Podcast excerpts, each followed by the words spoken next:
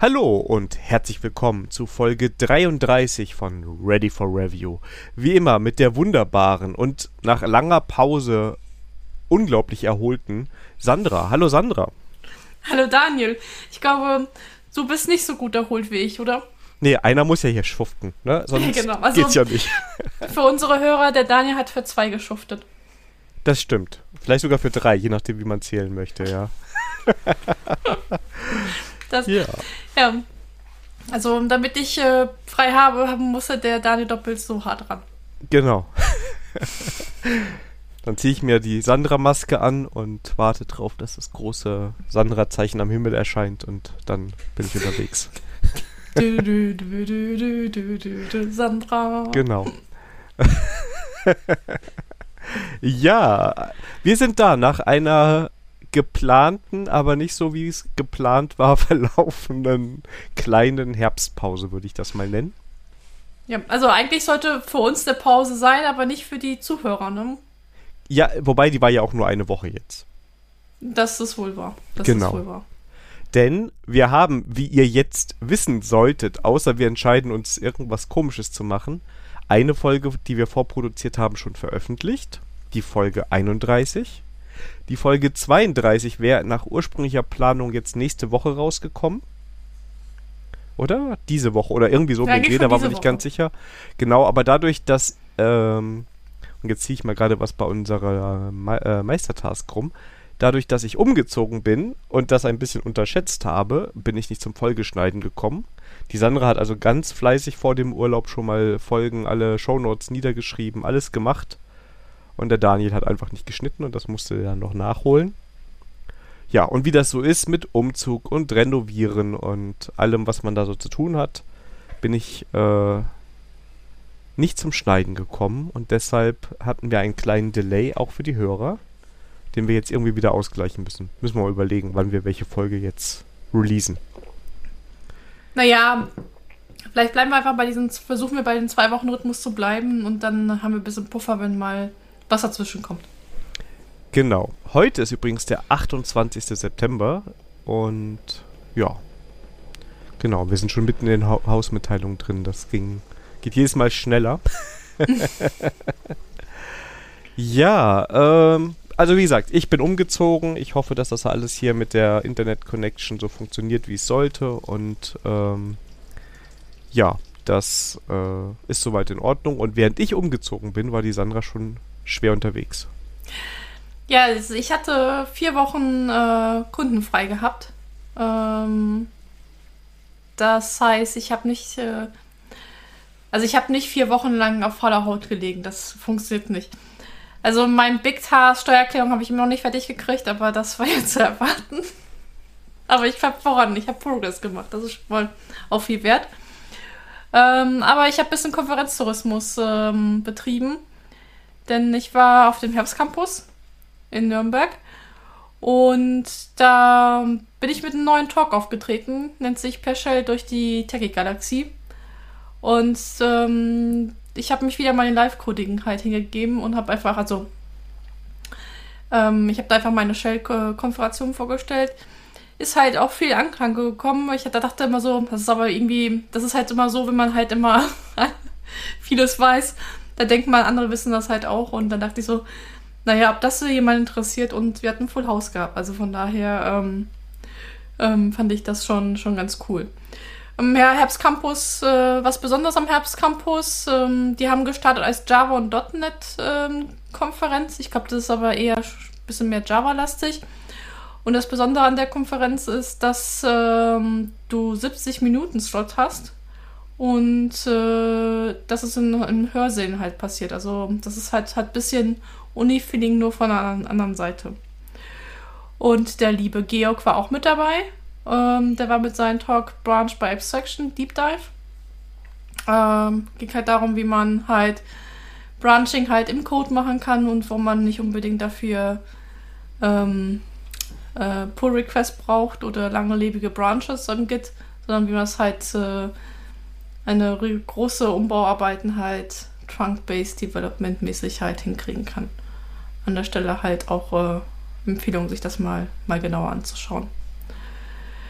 Mm, ja gut, wie es mit den Konferenzen so mal so ist, äh, man ist viel doch auf der äh, äh, im Flurfunk am Reden, statt man äh, statt den Vorträgen. Aber ein paar Vorträge habe ich mir dann auch angeschaut.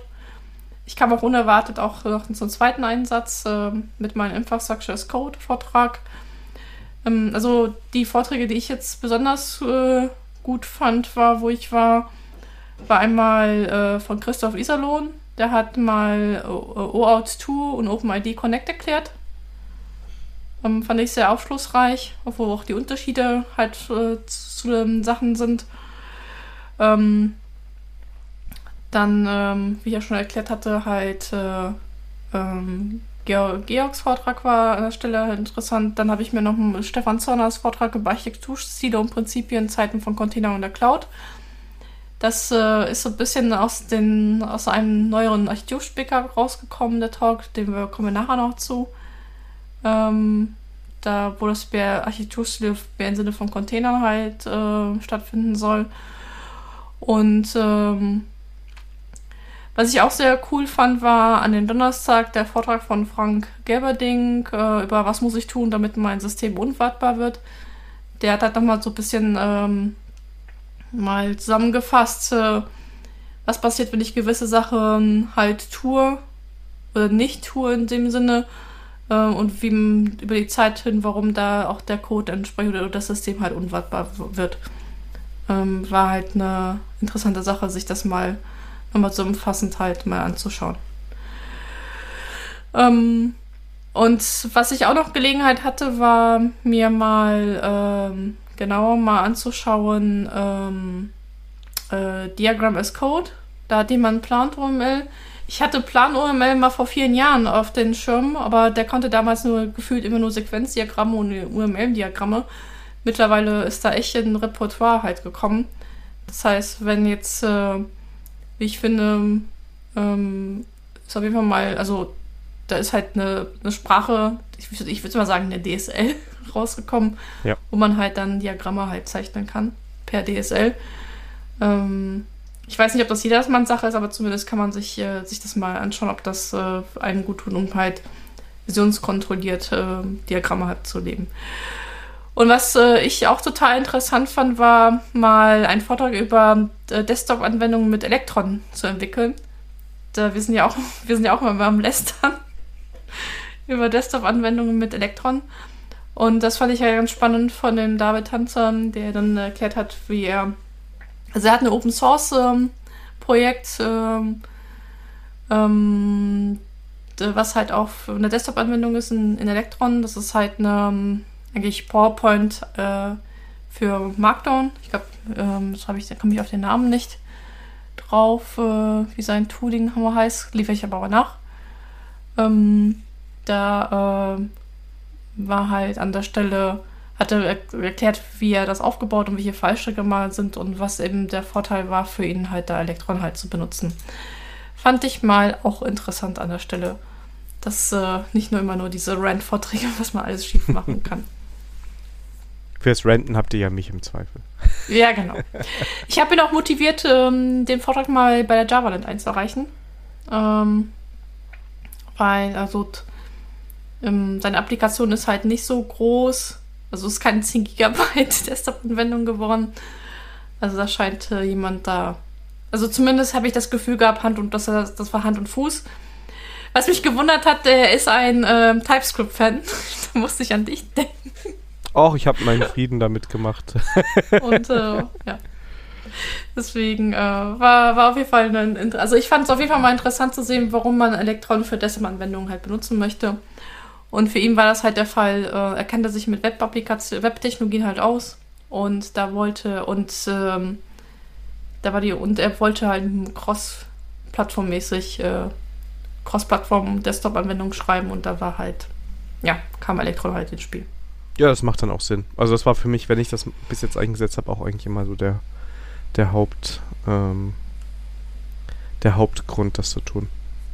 Ja, also ähm, eine gelungene Veranstaltung an der Stelle. Und ich meine, TypeScript komme ich ja sowieso auf der Arbeit auch nicht mehr dran vorbei, von daher äh,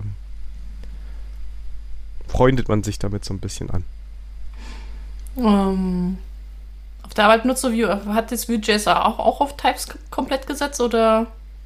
Äh, Vue.js, also Vue 2, setzt eigentlich auf JavaScript. Da musst du ein bisschen was machen, damit das mit TypeScript so klappt. Das haben wir bei dem Teil unserer Codebase, der auf Vue 2 ist, noch drauf. Und Vue 3 kann auch äh, TypeScript. Ich glaube, ich bin mir sogar relativ sicher, Vue 3 ist, glaube ich, sogar in TypeScript geschrieben. Ah, okay. Also da kommst du nicht mehr drum herum. Ja, nee, du kannst ja trotzdem JavaScript nehmen. Also das ist ja, da spricht ja gar nichts dagegen. Aber ich glaube, bei vielen Libraries und Frameworks machen die das direkt in TypeScript, damit sie die ganzen Typinformationen äh, ihren Nutzern zur Verfügung stellen. Okay. Und, ja, klingt ja, auch sinnig. Ja. ja. Ja, das war so meine, meine erste Konferenz. Und danach bin ich erstmal segeln gefahren. Vorbildlich. Ja, finde ich auch. Äh, und ähm, dann, wo ich im, im äh, beim Segeln war, haben, kam halt, kurz vor dem Segel habe ich dann noch den, ähm, das wäre nämlich die zweite Mitteilung, einen neuen Architekturspeaker mit Stefan Zörner rausgebracht, nämlich Container an, Anwendungen in Container entwickeln. Und ähm, was ist Architekturspeaker? Äh, ihr kennt das bestimmt noch früher aus der, aus der Schule, dass man sich so einen Spickzettel gemacht hat, um halt bestimmte Sachlage sich mal zusammenfassend mal aufzuschreiben, das Lernen zu, zu verbessern. Und wir haben sowas halt auch für gewisse Themen gemacht. Vor vielen Jahren haben wir mal für Continuous Delivery gemacht. Jetzt haben wir es für Containeranwendungen gemacht, wo wir halt äh, so Spickerzettelmäßig durchgehen, so Begriff, Begriffe erklären, Zusammenhänge erklären und was aus unserer Sicht so ähm, man wissen müsste. Oder bei der Architektur, wenn man Anwendung Container packen möchte, was man da beachten sollte im Entwicklungsprozess und die Anwendung im Container laufen zu lassen. Ja. Hm, verlinken wir auch in den Shownotes. Ähm, sie sieht auch ganz, ganz nett aus. Also da die Designerin, also jetzt nicht, nicht, nicht wundern, also Design kommt nicht von uns. Wir haben wirklich nur Content geliefert, die schönen Bilder, dass es so schön aussieht, dann haben wir eine Designerin dafür gehabt. Nicht, dass ein Gerücht entsteht, dass Sandra doch noch designen kann. Ja. nächstes Jahr machen wir statt Sandra lernt kochen, dann Sandra lernt designen. Aber ich glaube, nächstes Jahr ist auch schon gebucht von den Hörern, dass Sandra lernt kochen weitergeht, ne? Ähm, ja, also hm, da komme ich jetzt. Also die Nummer müssen wir jetzt ein bisschen durchziehen. Ja. Daniel. Du. Äh, das ich muss, äh, komm, da kommen wir nicht, äh, da, da komme ich nicht raus und du auch mittlerweile auch nicht mehr. Ist ja meine Lieblingskategorie. Ich freue mich da mal. Ich muss was immer an, anmoderieren und dann kriege ich ein Rezept erzählt. Also, und gerade auf heute die Folge, da ähm, freue ich mich schon sehr drauf. Ja, ich habe. Ja, ja, gut, wir wollen aber nicht spoilern. Aber ich habe noch andere. Also, ich war, also dafür, dass ich vier Wochen frei hatte, in Anführungsstrichen, habe ich viel gemacht. Ähm, es ist, ähm, ich habe, äh, es ist wieder ein Coding-Video von mir rausgekommen. Und zwar der Thomas äh, hatte mich gefragt, ob ich mit äh, nicht etwas zu ähm, Cloud-Technologien erzählen konnte. Ich habe mir dann Docker-Image bauen und Helmcharts bauen rausgesucht und habe ich mal demonstriert, wie man das Ganze halt in ein Maven-Bild einbauen kann dass dann halt am Ende des Maven-Builds nicht nur das Fetcher, sondern auch ein Docker-Image und das passende Hemchat-Package dabei rauskommt. Und ja, verlinken wir auch. Ähm, ich weiß, ich bin da ein bisschen unkonventionell unterwegs, was das angeht. Ich habe da ein bisschen, ich verfolge da eine andere Philosophie an der Stelle. Ähm, Gehe ich aber ein bisschen drauf ein, warum, weshalb, wieso. Und ja, verlinken wir, vielleicht macht es Spaß. Und äh, habe auch schon, schon Daniel gesagt, vielleicht sollten wir auch mal hier bei Ready for Review wieder Live-Coding Streaming halt anbieten. Ja, natürlich, wenn du hier mit anderen Videos aufnimmst, dann ja, aber der Daniel war schon von. ein bisschen eifersüchtig. Ja, hier. Gab sofort wieder einen Klassenbucheintrag, ja. Zwei Jahre weiter Sandra lernt kochen, direkt. Ja. äh, ja. Und nach dem Urlaub äh, bin ich jetzt mal nach Dresden gefahren, zu der Juk Saxony Day. Da war ich auch mit meinem Shell-Vortrag. Ähm, und das war so, das war bis zum Klassentreffen. Denn Nora war da und ich habe ganz viele Ready for Review Stickers verteilt. Und ähm, ich habe so gesehen, dass auf dem Laptop sogar schon unsere Stickers schon, äh, schon draufklebten. Also so ein bisschen Klassentreffen, Hörertreffen ähm, aus der Community. War, war eine coole, coole Konferenz. Und was, was die Konferenz auch für mich auch besonders gemacht hat, ich hatte Oma mit dabei, die Klingeling-Oma. Ähm, sie wollte nicht zur Konferenz mitkommen, alle waren ein bisschen traurig. Und sie wollten eigentlich sehen, dass Oma meinen Shell-Vortrag übernimmt. Und das wollte sie aber irgendwie nicht. Ich verstehe nicht warum. Um, ähm, wir hätten einfach nur ein bisschen üben müssen. Ähm, sie hat das stattdessen Sightseeing gemacht. Ich habe mich dann Freitagabend auch angeschlossen und haben wir uns das mal ein bisschen Dresden angeschaut. Eine to tolle Stadt, kann ich auch jedem empfehlen. Ja, sehr schön. Aber hey, du weißt, ne, einen Sticker musst du für mich wenigstens aufbewahren hier, wenn schon, ja? Ja, ich habe deine, deine, deine Hälfte habe ich noch nicht angefasst. Das ist gut, das ist gut. Aber ich brauche keine Hälfte, ich brauche nur ein paar. Ja. Ähm. Ja, also keine Sorge, wenn ähm, durch meinen Konferenztourismus mein, das, mein Package aufgebraucht ist, dann ähm, will ich dir noch Bescheid geben. Ob ich nicht deine auch schon mal anfangen kann. Ich verkaufe die dann, das ist voll das Geschäftsmodell. erste, erste Generation Sticker ist immer so was ganz Besonderes, ja. Hm. Dafür müsstest du jetzt die zweite Generation erstmal entwickeln lassen, ne? Ja gut, die hast du, glaube ich, damals bestellt, ne? Ja, sonst hätte ich es ja gehabt. Äh. ja, aber die Vorlage, ich meine, Design haben wir ja vorhin gelernt, Sandra kann kein Design. Die kam ja von, von dir. Stimmt, stimmt, ja. So. Also hier sind die, die Aufgaben klar verteilt. Also ich bin für das Verteilen zuständig und äh, der Daniel fürs Kreieren. Ja, während, während die Sandra auf den ganzen Konferenzen ist, ist der Daniel hier nur am Schuften. Die ganze Zeit, ja, damit hier der Laden läuft, ne? Genau. Und dann funktioniert es mal mit den Folgen noch nicht mal. Und sofort, ja. Gibt's Ärger. Genau. Gering. So, und ähm, damit ich meinen Konferenztourismus auch nächstes Jahr machen kann, ähm, und ich ja Daniels Challenge accepted habe, um auf JavaScript-Konferenzen zu sprechen, hier mein Aufruf an die Community ähm, auf welcher JavaScript-Konferenz sollte ich mal Talks einreichen? Also ihr kennt ja meinen Background. Ähm, ich hätte überlegt, äh, als Themen halt vielleicht einen äh, Shell-Vortrag oder einen Kubernetes-Vortrag einzureichen. Äh, aber Kubernetes aus Developer-Sicht. Ich würde sogar mein Spring Boot-Beispiel in Node.js oder was ihr da gerade an Backend-Technologien habt in JavaScript halt dann noch ummodeln. Und das wäre so die zwei Ideen wo ich mir gerade vorstellen kann, auf eine JavaScript. Wenn ihr andere Ideen habt, über welche Themen ich auf eine JavaScript-Konferenzen sprechen könnte, auch gerne her damit. Hm, ich bin da für fast jeder Schandtat zu haben. Aber die äh, Haupt, Hauptfrage wäre halt, welche Java-Konferenz, JavaScript-Konferenz würde sich am besten für mich eignen? Und ich glaube, wir sollten es mal so machen. Also ich, ich helfe dir mal nicht, ja. Und ich fände auch gut, wenn Themen reinkämen, auch wenn es ein bisschen mehr JavaScript-lastiger ist. Weißt du, hier so ein Thema, was man überall halten kann, ist ja ähm, gar nicht so spannend. Hm. Naja, also ich weiß halt, also wie gesagt, ich, ähm, ich bin mal gespannt, wie JavaScript ähm, Community tickt. Vielleicht, vielleicht ist es genau richtig, dass es halt mal ein bisschen backend-lastiger wird.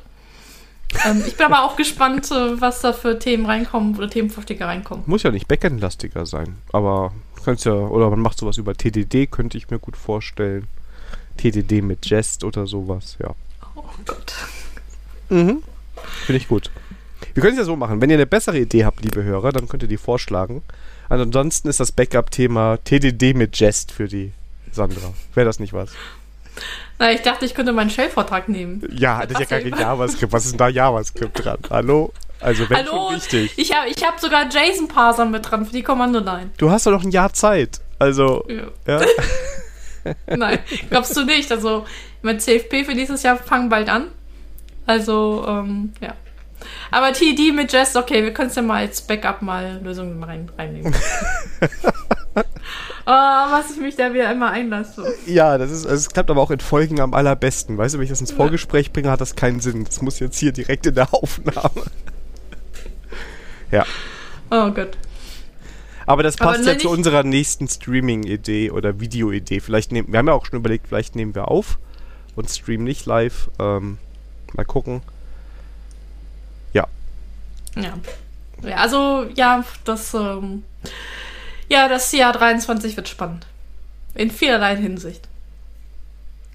Ja, vielleicht ist aber auch so, du kommst da auf die Konferenz, findest das so super toll und sagst so, boah, das ist ja so eine andere Qualität, ja, jetzt nur noch JavaScript.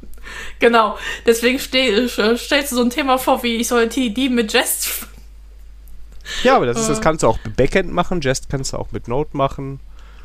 Oder wir machen TDD mit React. Sowas.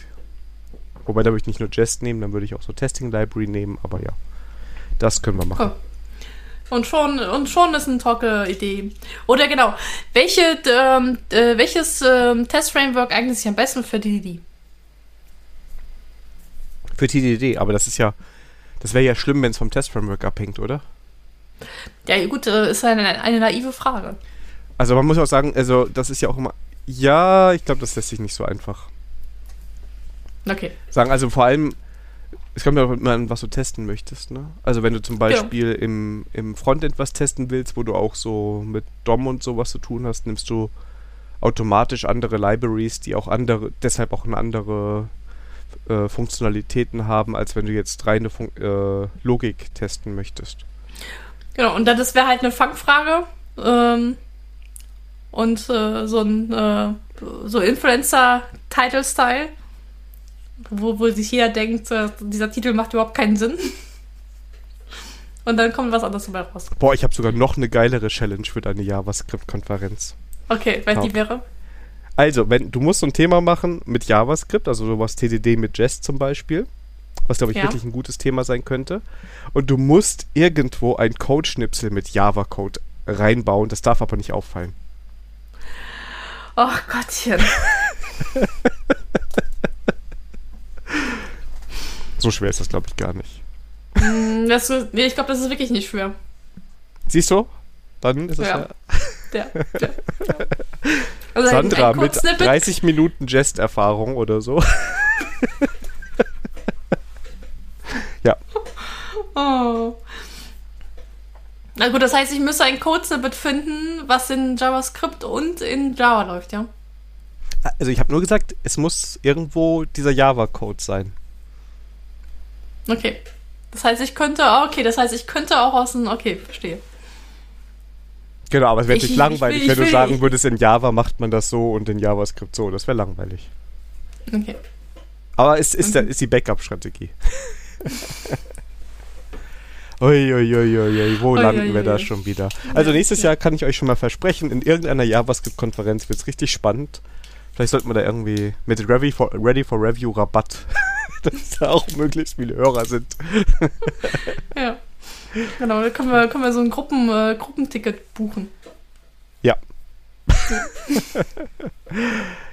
Sehr schön. Ja, ja. Äh, kommen wir zu meiner Lieblingskategorie. Sandra lernt kochen. Und das erste Thema, was Sandra hier hat, das zeigt auch ein bisschen, wo wir gerade so stehen. was denn? Das sind Follow-ups. Ja, ich weiß, es ist, Entschuldigung, aber das, der Ball lag da, ich musste. Und zwar geht es darum, wie man Wasser zum Kochen bringt.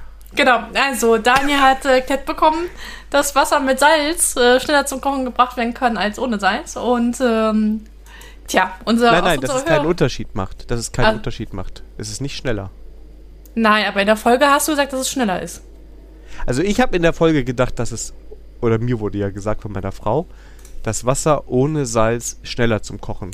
Ach so, genau, ohne Salz war das, Entschuldigung, genau. genau. Und ich habe gesagt, ähm, sorry, ich habe da jetzt äh, und ähm, ich habe gesagt, dass, äh, wo, und ich habe hinterfragt, wo, wo man da einen Sinn macht. Und unser ähm, äh, geschätzter Hörer master at social.sanan hat uns geschrieben, äh, ich zitiere, salziges Wasser hat einen höheren Siedepunkt und kocht abhängig von der Salzmenge erst ein paar Grad über 100 Grad Celsius. Es hat aber auch einen höheren Wärmespeicherfähigkeit, lässt sich also schneller bis zum Siedepunkt aufheizen. Macht in der Praxis einen merkbaren Unterschied? Nö. Also, liebe ja. Zuhörer, ihr dürft weiterhin Salz ins Wasser reintun. Und ähm, hast du es mit deiner Frau ähm, ausklabüsert? Nee, was soll ich da groß? Also ich, ich darf beides machen. Sie macht es weiterhin so, wie sie es äh, gelernt hat oder wie sie das immer gemacht hat. Ja, ist also egal. Ich habe mir das aber auch schon gedacht. Also ist aber auch uns auch, wir haben Induktionsherd, äh, da kannst du so eine Turbofunktion reinschalten, ist egal, ob da Salz ist oder nicht, das kocht ratzfatz. Ähm, ja. Also, damit wäre es halt äh, geklärt. Also genau, nicht, aber das ist doch schon mal jetzt so nach einem halben Jahr Ready for Review ganz gut, dass wir jetzt wissen, wie wir Wasser kochen. Ja, also, wir machen Fortschritt, ne? Ja, es wird langsam, ne? Aber Ja. dafür dann mit den richtigen, also dann auch solide, ne? Das Wissen ist jetzt Ja. da und jetzt können wir schon. Genau, genau. Hey, Wasser kochen ist auch kochen. Stimmt. Ähm, ja, nächster Follow-up von der Folge 31 ähm, war, ähm, da haben wir ja Reibekuchen vorgestellt und ich habe ja erzählt, dass wir Team Saure Sahne sind. Also wir im Sinne von Familie Sandra.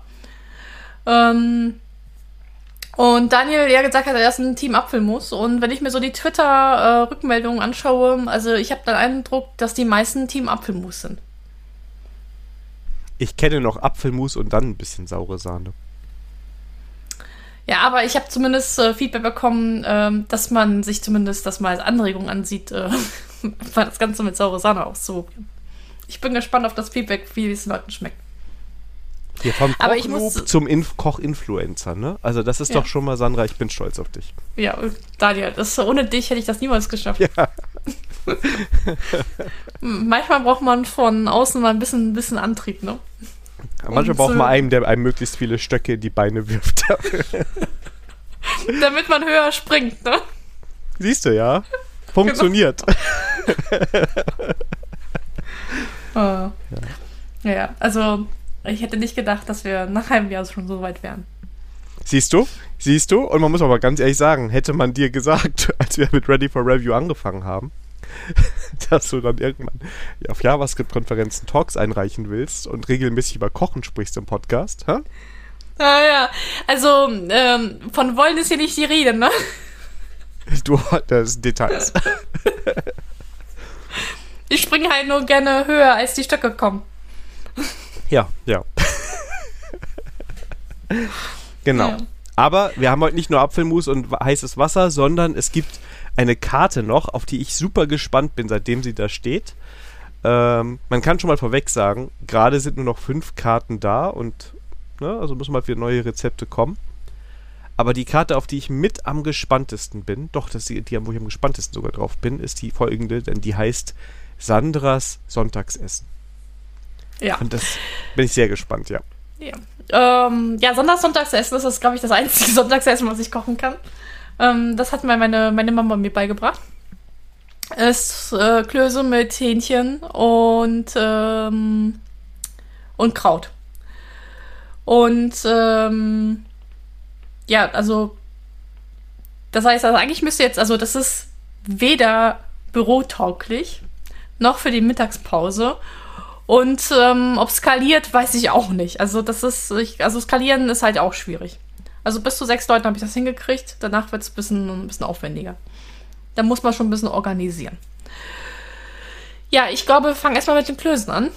Ähm, und zwar, ja, Kartoffelschälen, äh, kochen. Und dann braucht ihr unbedingt eine Kartoffelpresse. Und nicht, also nicht den Stampfer, sondern wirklich eine Presse, damit das schön fein wird.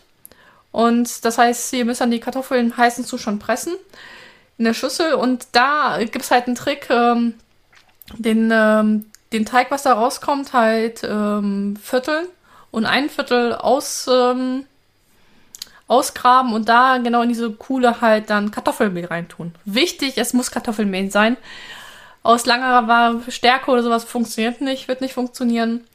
Äh, es muss auf jeden Fall Kartoffelmehl sein. Dann ein Glas ähm, warmes Wasser rein. Ähm, also ich, ja, oder also, also ein bisschen Wasser rein. Also ich nehme meistens ein Glas rein bei der Menge, was ich tue. Und so Menge ist halt für, für vier Personen. Und dann halt durchmixen. Ähm, was heißt durch? Also durchkneten. Dann ähm, Klöße formen und dann in äh, sprudelndes Wasser rein und dann halt die Hitze wieder runter, äh, runterdrehen, dass es halt das, das Wasser nicht mehr kocht, sondern halt warm ist und dann warten, bis die Klöße halt auf der Oberfläche halt schwimmen. Und dann habt ihr Teil 1 fertig, nämlich die Klöße. Was ihr vorher machen könnt, ist nämlich das Hähnchen. Ich nehme Hähnchenschenkel, in, aber in der Bratpfanne. Warum in der Bratpfanne? Ähm, da habt ihr nämlich ein bisschen Soße für die Klöße. Äh, die sind halt besser aufzufangen, als wenn ihr das in den Ofen reintut. Das heißt, ich nehme die Schenkel, wasche sie, ähm, ähm, würze sie mit Salz, Pfeffer und Paprika von beiden Seiten. Ähm, tu ein bisschen Öl rein in die Pfanne, mach sie warm und dann geht's ähm, eine halbe Stunde auf der einen Seite und nach einer zweiten halben Stunde werden sie umgedreht und nochmal nach einer halben Stunde halt auf der anderen Seite gebraten. Dann äh, habt ihr die Hähnchenschenkel fertig. Ihr habt äh, eine wunderbare Soße mit Soßenbinder fertig machen und dann habt ihr halt die Soße dazu fertig. Und äh, zum Schluss gibt es ähm, Kraut. Ich nehme dann für halt ähm, äh, Weißkraut dazu. Das heißt schön ähm, ähm, Olivenöl und ein bisschen Butter in den Topf ähm, nehmen, da ein bisschen Zwiebelchen anbraten, damit sie so glasig werden. Dann halt ähm, fein geschnittenen Kraut reintun und, ähm, und dann kochen, also kochen lassen, bis er halt ein bisschen reinfällt und äh, bissfest ist. Und am Ende mit äh, etwas Essig und Dill, Salz, Pfeffer halt abschmecken und da habt ihr einen wunderbaren Kraut dazu. Schmeckt fantastisch. Klingt auch sehr lecker. Ja, also wenn ihr demnächst kommt, dann kann ich das gerne mal für euch kochen. Ja, das äh, klingt auf jeden Fall sehr gut. Ich muss sogar zugeben, Kartoffelklöße habe ich bis jetzt immer fertige Masse genommen. Habe ich noch nie selber gemacht, glaube ich. Das ist total easy. Also das ja, ist es auch, aber die Masse ist halt auch eigentlich gar nicht so schlecht. Ja. Ähm, das Witzige ist halt, äh, man kann es auch unter der Woche machen. Man muss dann ein bisschen vorbereiten. Also, ähm, wenn ich das mal, also im Lockdown hatte ich ja mal Bock drauf, mal auf Sonntagessen unter der Woche gehabt, wo wir gearbeitet haben. Da habe ich die Klöße einfach, äh, ähm, die Masse halt vorher fertig, vorher fertig gemacht und ähm, dass ich dann halt die Teigröhrchen fertig hatte, in die Kühlung rein und dann zum Mittagessen halt, ähm, kurz bevor die Hähnchen fertig sind, halt einfach mal die Klöße gekocht. Und dann hat so, hattest du auch pünktlich für die Mittagspause auch äh, ein Sonntagsessen fertig. Ja, ja, nicht schlecht. Und das Coole an den Klößen ist, ähm, die Rohlinge kann man sich gut wunderbar einfrieren. Äh, das heißt, wenn man von der Masse zu viel übrig hat, dann friere ich sie halt ein. Und dann kann man sie halt, ähm, halt dann auch so, wenn man fertig machen. Axel liebt sie zum Beispiel gekocht und kalt und dann am nächsten Tag nochmal äh, wie so Bratkartoffeln in der Pfanne nochmal gebraten. Ähm, ja, das findet er zum Beispiel total lecker. Ja. Also, ja. Das ist so. Das ist das geheime Sonntagsessen von Sandra. Was Kartoffelklöße angeht, ich esse super gerne äh, Kartoffelklöße mit Zwiebeln und Speck. Ah, okay, total einfach und billig und ist genau das, also das ist auch schon das Rezept. ja, nur eine Pfanne nochmal irgendwo, also die, die Klöße kochen und dann die Zwiebeln und Speck in der Pfanne machen und wenn die gut aussehen, kommen die da drüber. Und ist super einfach und wahrscheinlich überhaupt nicht gesund, aber lecker. Hm. Weißt du, sonntags darf man mal. Ja, also ich würde es, es ist, glaube ich, eher ein Samstagsessen, weil Sonntagsessen ist ja mal ein bisschen. Ja, dafür ja. hast du ja die Hähnchen. Ja, genau, bei dir, ja, genau, auf jeden Fall. Ja. Also, das ist auf jeden Fall ein Sonntagsessen. Sehr schön, sehr schön. Das gefällt mir, das ist gut, ja. Ja. Ich hoffe, ich habe deine Erwartungszeitung erfüllt. Ja, definitiv. Und ich bin immer noch gespannt, was in einem halben Jahr ist. In dieser Kategorie. Naja, da, da vielleicht hier die Anforderungen erfüllen möchte, dass es eine Mittagspause kochbar ist, ähm, ähm, äh, glaube ich, wird da nichts, äh, keine drei Gänge. Ich glaube, das ist schon recht aufwendig. Also das ist schon nicht mehr Mittag, äh, Mittagspause kompatibel. Aber war das ist ja nicht die Anforderung. Du kannst ja kompliziertere Sachen machen. Du ja. ist ja nur in der Kategorie dann halt vielleicht nichts für in der Mittagspause. Ja, okay, okay, okay. Ja. Können uns ja auch die Hörer sagen, ne? Also wenn die jetzt lieber die abgefahrenen Sachen haben wollen, ne? Macht die Sandra bestimmt auch gerne. naja, von gerne. naja. Also Axel findet das total toll, was ich da äh, zaubere. Ja, finde ich, ja. Ja. Ähm, Sehr schön. Sehr schön. So, da kommen wir mal News des Tages, der Woche, des Monats. Ja. Und du hast nochmal äh, Open Source Alternativen, glaube ich, rausgesucht. Ja, ich, also es ist zwar Open Source, aber ähm, trotzdem muss man dafür zahlen. Und zwar ähm, mir ist Notesnook als Alternative zu Evernote ähm, über den Weg gelaufen. Und die äh, rühmen sich dabei, dass es halt äh, ein Open Source Zero Knowledge Private Note Taking ist. Und ähm, also dieser Source Code liegt auf GitHub, kann man sich anschauen und der Dienst ist selber äh, von denen halt gehostet. Ähm, das liegt wohl alles verschlüsselt bei denen, also eine End-to-End-Encryption. Und für 5 Dollar im Monat hat man halt eine Alternative zu, ähm, zu Evernote, beziehungsweise zu, wie heißt das von Outlook? Outlook Notes? Ja. Oder so, ja. Ja, auf jeden Fall, das ist halt ähm, ein weiteres Tooling, um halt Notizen zu machen. Wenn man jetzt äh, mit dem, was wir uns bisher vorgestellt haben, hier nicht zurechtkommt ähm, oder andere Anforderungen hat, dann ähm, ich habe es mir selber jetzt nicht installiert oder weil ich das halt, ich habe eine Lösung, aber ich äh, fand das zumindest mal interessant, dass da ähm, das auf jeden Fall ein Erwähnungswert ist. Und das sieht eigentlich vom Tooling halt aus. Also sieht so aus, ob das seinen Dienst halt verrichtet. Aber ist das jetzt ähm, Ah doch, hier oben schreiben sie, es ist Open Source bei GitHub. Das heißt, du kannst es auch theoretisch wahrscheinlich irgendwie selber deployen. genau, es geht, ähm, genau, es gibt Git Started for free. Also dann müsstest du dich anmelden, aber du könntest das auch, meine ich, auch ähm, ähm, dir das auch entsprechend selber ähm, irgendwo hosten. Ja. Ja. Ich bin mir gerade halt nicht sicher, weil, also ich bin gerade auf dem GitHub-Repo von denen und ich weiß jetzt, also. Die sagen ja zumindest. Äh, mm. Wobei sie sagen, es wäre das komplette. Also es ist an, es scheint so ein. Oder es ist so ein, so ein Monorepo, da sind ein paar Sachen drin.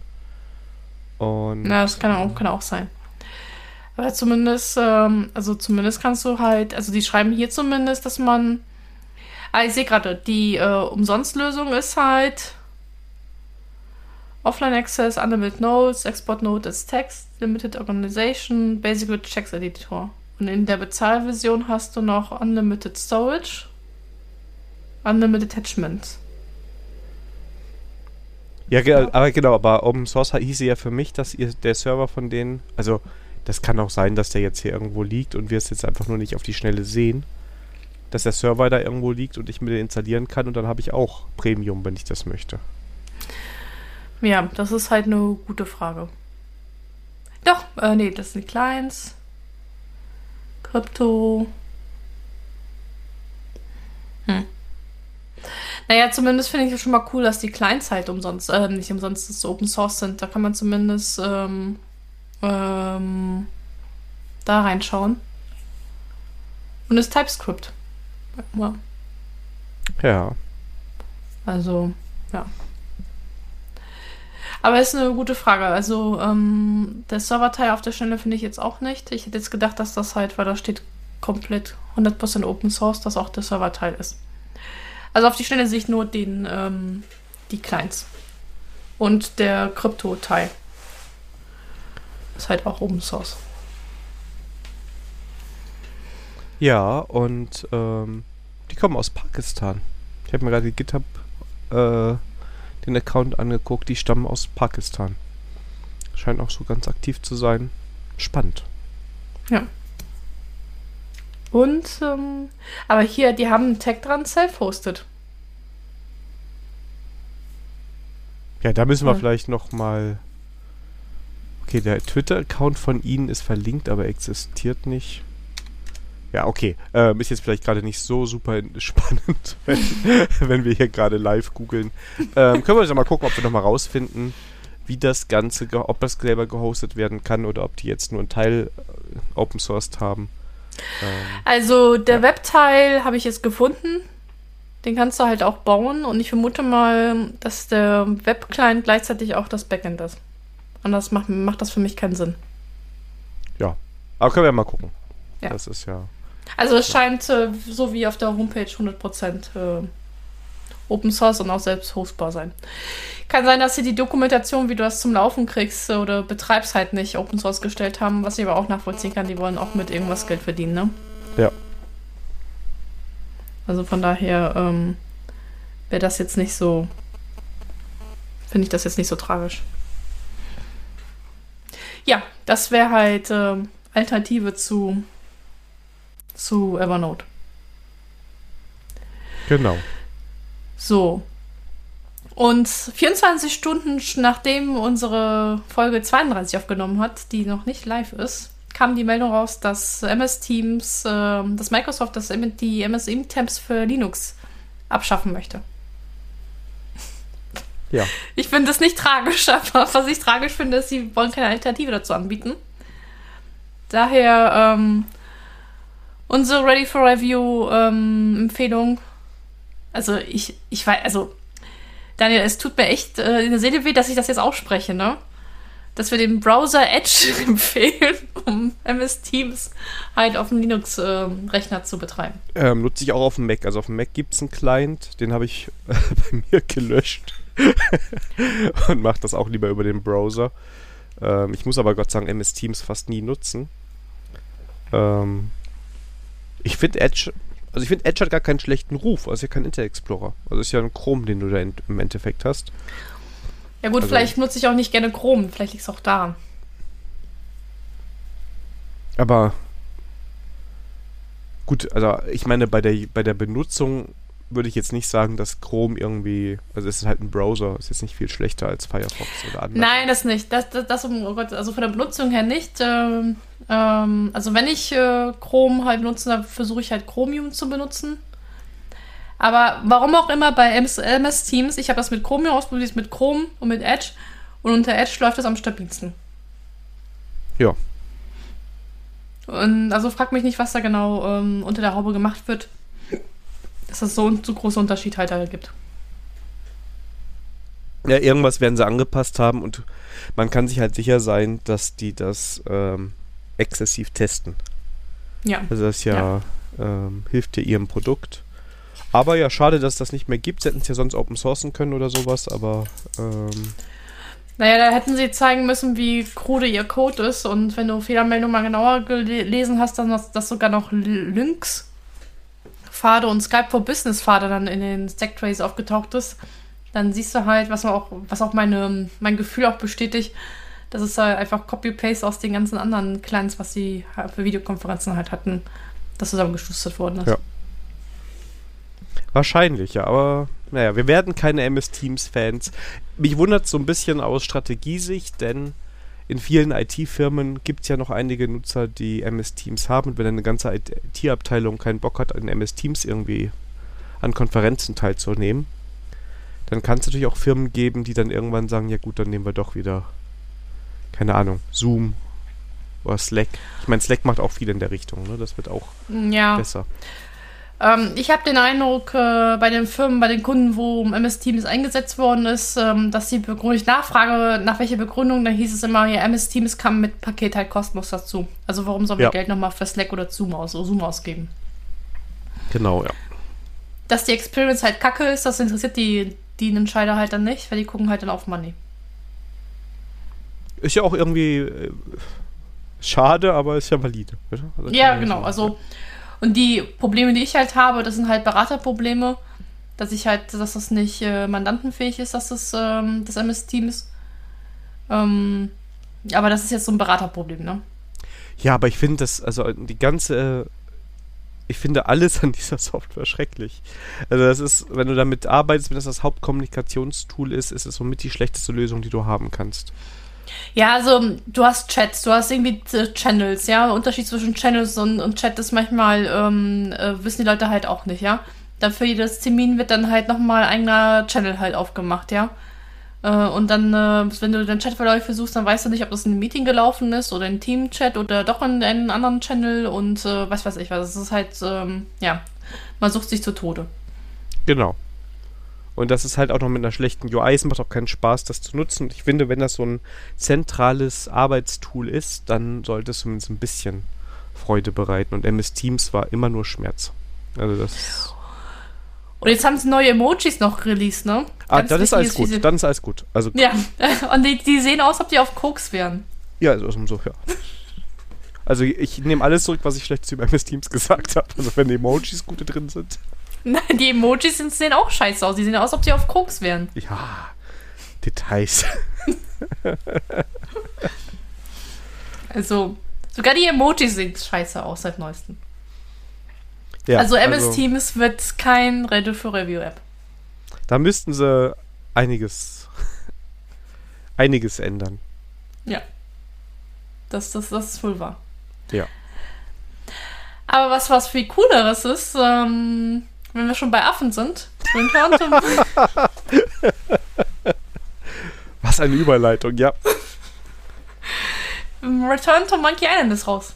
Und schon, schon durchgezockt, Daniel. Nee, nur äh, vorbestellt, aber wegen Umzug und allem, ich habe es gestern kurz gesehen, ich habe gestern meinen Spielerechner oder die Tage habe ich ihn irgendwann aufgebaut und habe ich nur gesehen, dass ich es runterladen könnte und auch spielen könnte, aber es fehlte noch die Zeit vielleicht dieses Wochenende. Mal schauen. Na, ich bin mal gespannt. Ja, ich habe es mir auch noch nicht ähm, gekauft. Ähm, ich bin in den letzten Zügen auf der Switch bei Wolfenstein, das wollte ich noch zu Ende zocken und dann überlege ich mir, ähm, to Monkey Island auf die Switch zu holen. Ja, ist auch gar nicht so schlecht. Ich habe es bei Steam geholt. Ich habe schon überlegt, ob es nicht besser gewesen wäre. Ähm, ja. Ja. Ja, obwohl, ja.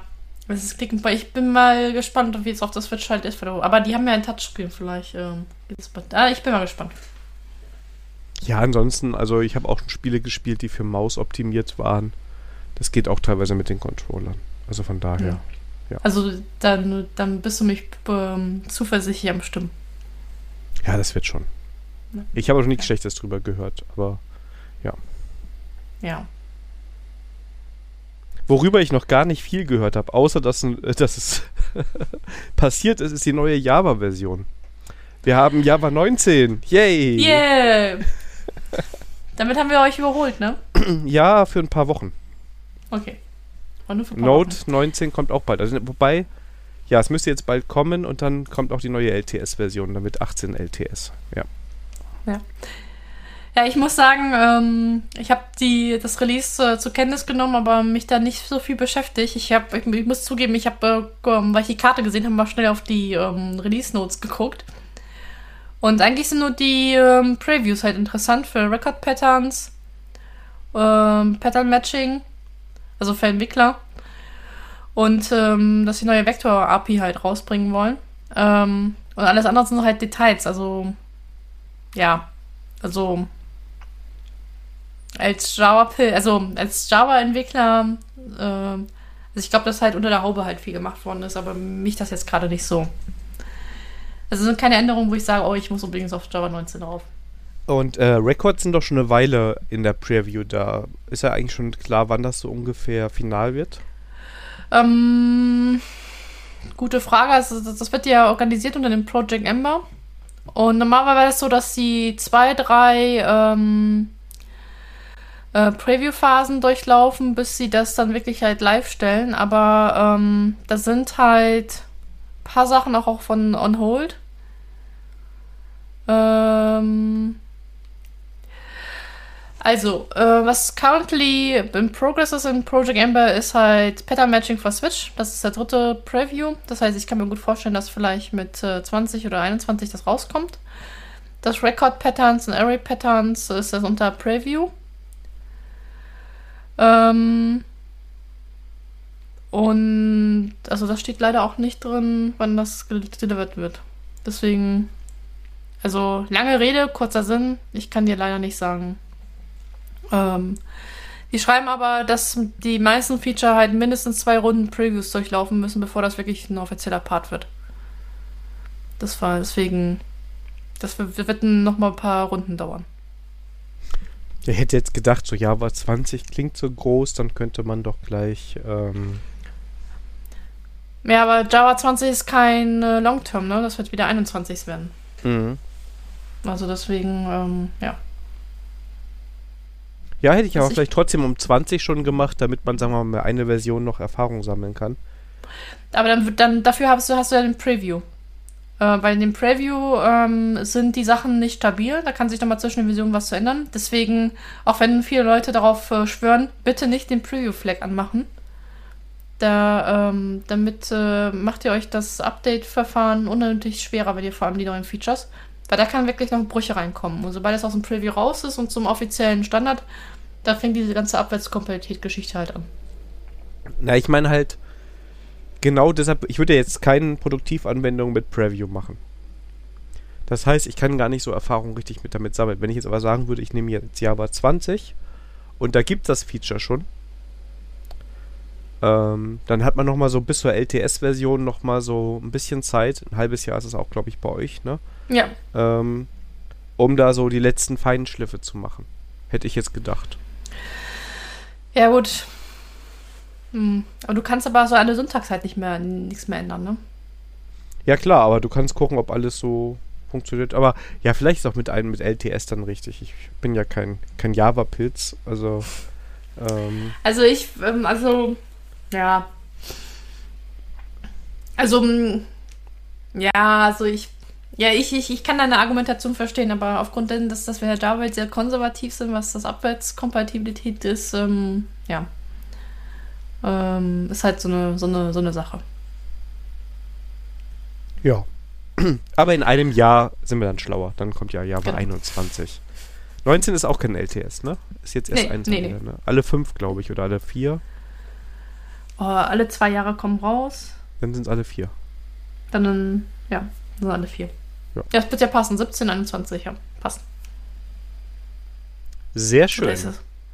Oder, sogar alle sechs, weil 11 war LTS, 17 war. Da müsste sogar 23. Nicht, dass den, das 23 die nächste so, boah, du stellst mir Fragen. Ja, ich dachte, hallo hier, Ja, ich, Basis genau, ich, ich, Java. ja, Kaum genau, bist du mal einen äh, Monat im Urlaub. Genau, und schon, schon weißt du die Roadmap schon nicht mehr auswendig. Ja, aber man muss natürlich zu seiner Verteidigung sagen, du bist jetzt so im JavaScript-Fieber. Ja, Ähm, genau. Ich plane schon meine JavaScript-Karriere. Ja, Dann habe ich, äh, da habe ich meine Wurzeln halt äh, vergessen.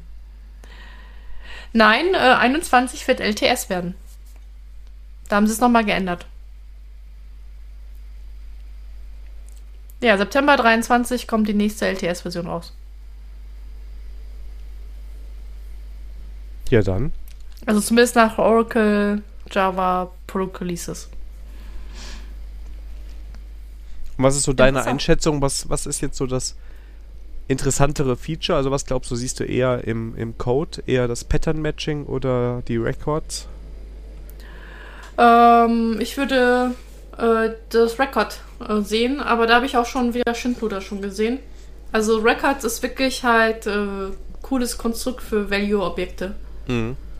Ähm, und ähm, aber ich habe auch schon äh, Experimente gesehen, was da wieder, also ich ist wieder so geiles neues Feature, damit müssen wir alles machen. Mhm. Ähm, deswegen äh, habe ich da ein bisschen Augendrehen, dass vor, also Records sind für mich ein cooles Konstrukt, um Value-Objekte zu machen. Schön und kurz und knackig. Ja. Äh, Pattern-Matching, äh, wahrscheinlich wird sich das erstmal, wird es auch ein bisschen länger dauern, bis sich das so ein bisschen so durchsetzt. Das ja eher aus der funktionalen Ecke kommt und das haben wir beim Stream gesehen, das hat auch ein bisschen gedauert, bis sich das so ein bisschen eingegroovt hat. Und ähm, ich finde, also für mich wäre so Record so, wenn jemand Record schreibt, dann siehst du halt, okay, das ist ein Value Object, weiter geht's, ja. Das wäre so. Ja. Also mein, was ich eher interessant finde, sind die Textblocks. Aber die sind schon was länger drin. Ähm, wo du halt, wie du in anderen Sprachen halt mit drei Hochzeichen und dann über mehrere Zeilen einen Textblock halt schreiben kannst. Die abgefahrenen Features hier, Java. Ja, ne? Schwer voran, ey. Aber ich weiß, in anderen Sprachen gibt es schon was länger. Also, Ach ja.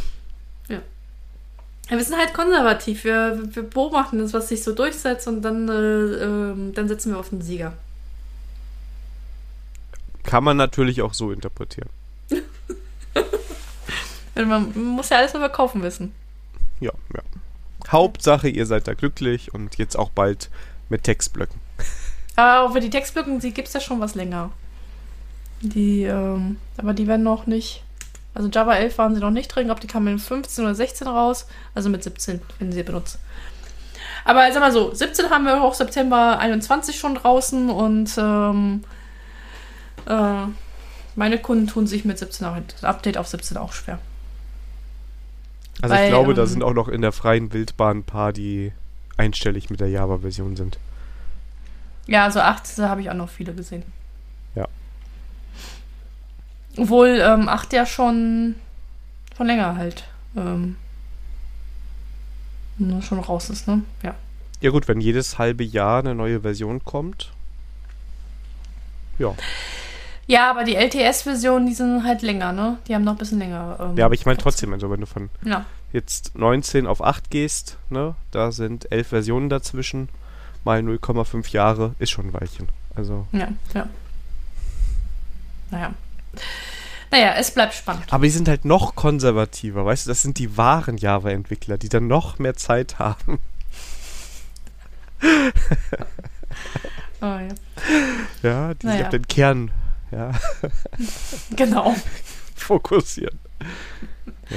Die, die machen auch die eigenen Patches in die JVM, damit sie noch bei der alten, alten Version bleiben. Sollte man eh machen, bevor ich da Ja. anderen komischen Open Source Leuten traue. Genau. Ähm, Der unter der Welt traue. das Das ist ist, ähnlich. äh, das ist Open genau. Source ist böse, ja. Ja. Der Bill, Bill Gates äh, äh, hat sich dann hinter dich gebaut für die Weltherrschaft. Ja. Ja. Okay, das ist jetzt auch Okay. durch. Wir sehen, in einem halben Jahr gibt es dann äh, Follow-up Java 20 und äh, Genau. Genau, März, März 23 äh, kommt die nächste Version raus. Genau. Pünktlich zu JavaLand. Tada! ja, mega. Ja, da gibt es wieder Java 20 Party. Sehr schön. Kommen wir zu den Themen. Und wir haben wieder ein Follow-up. Ja, und zwar habe ich, glaube ich, letzte Folge schon gesagt, dass ich Obsidian noch mal eine Chance geben will. Und das habe ich seitdem auch mehr oder weniger regelmäßig getan. Und es hat, es hat sein Gutes. Ich glaube, vielleicht benutze ich es falsch. Also ich nutze es eigentlich primär als wirklich Notiz-App und um, äh, ich sag mal, Journale zu führen, dass ich so jeden Tag so ein bisschen meine To-Dos pflege und ich habe so ein bisschen Notizen von Gesprächen oder von Themen, an denen ich gearbeitet habe. Und ich habe jetzt für ähm, einen Workshop, an dem ich teilgenommen habe, oder auch für Themen, die ich mir angucke, schreibe ich mir quasi dann auch meine Notizen da drin. Und klappt. Also finde ich jetzt nicht, ähm, nicht schlecht, ist halt ein Notiztool, ne?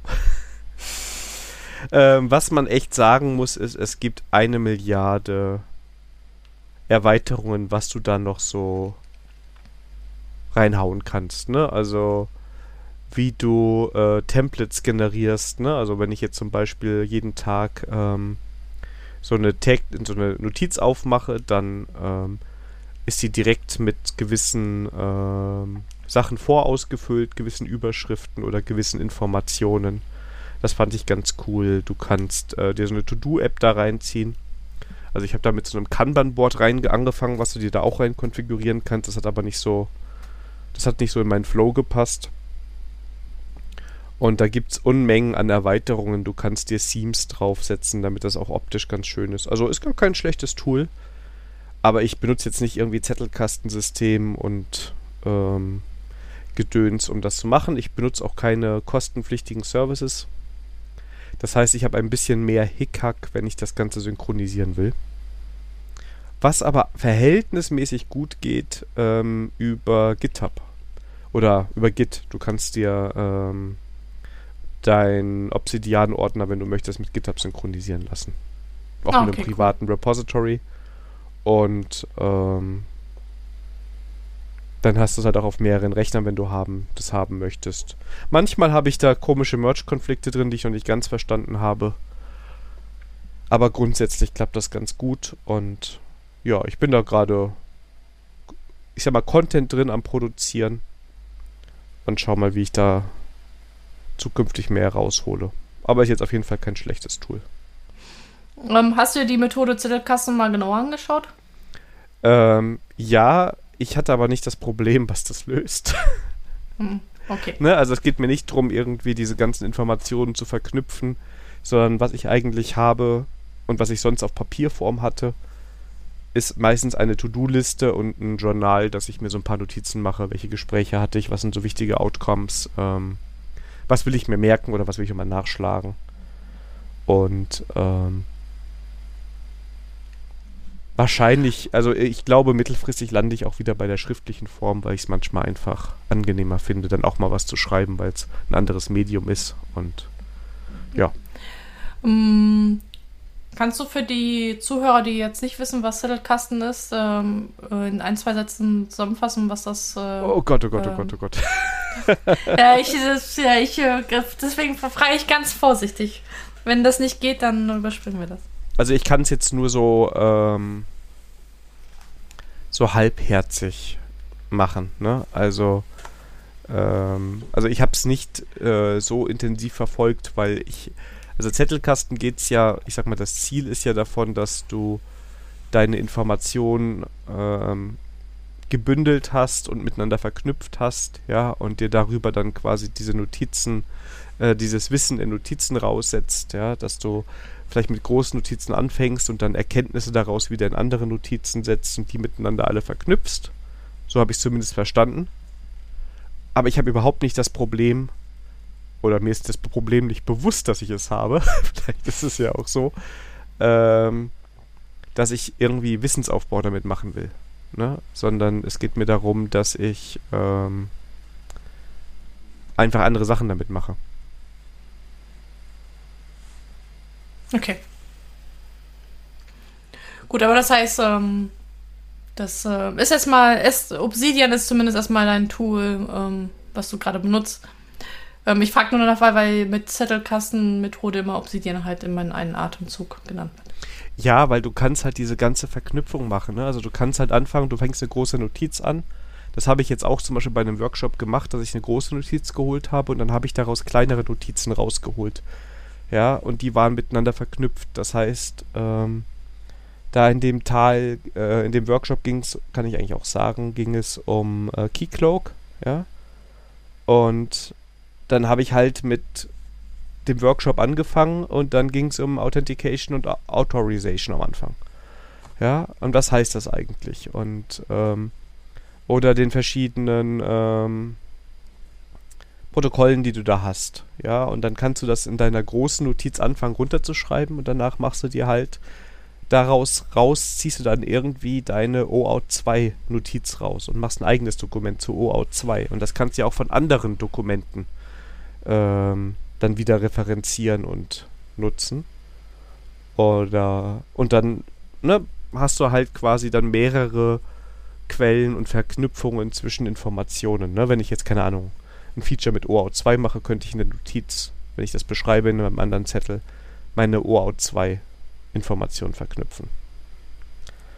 Und was ich ganz cool finde, was für Obsidian so ein bisschen spricht, ist, ähm, du kannst zum Beispiel Excalidraw und sowas integrieren, um dir Notizen ähm, oder Skizzen noch reinzuhängen. Das fand ich übrigens auch ganz cool, sehe ich gerade, weil ich hier gerade meine Keycloak-Notizen offen habe. Und ja, ja, cool.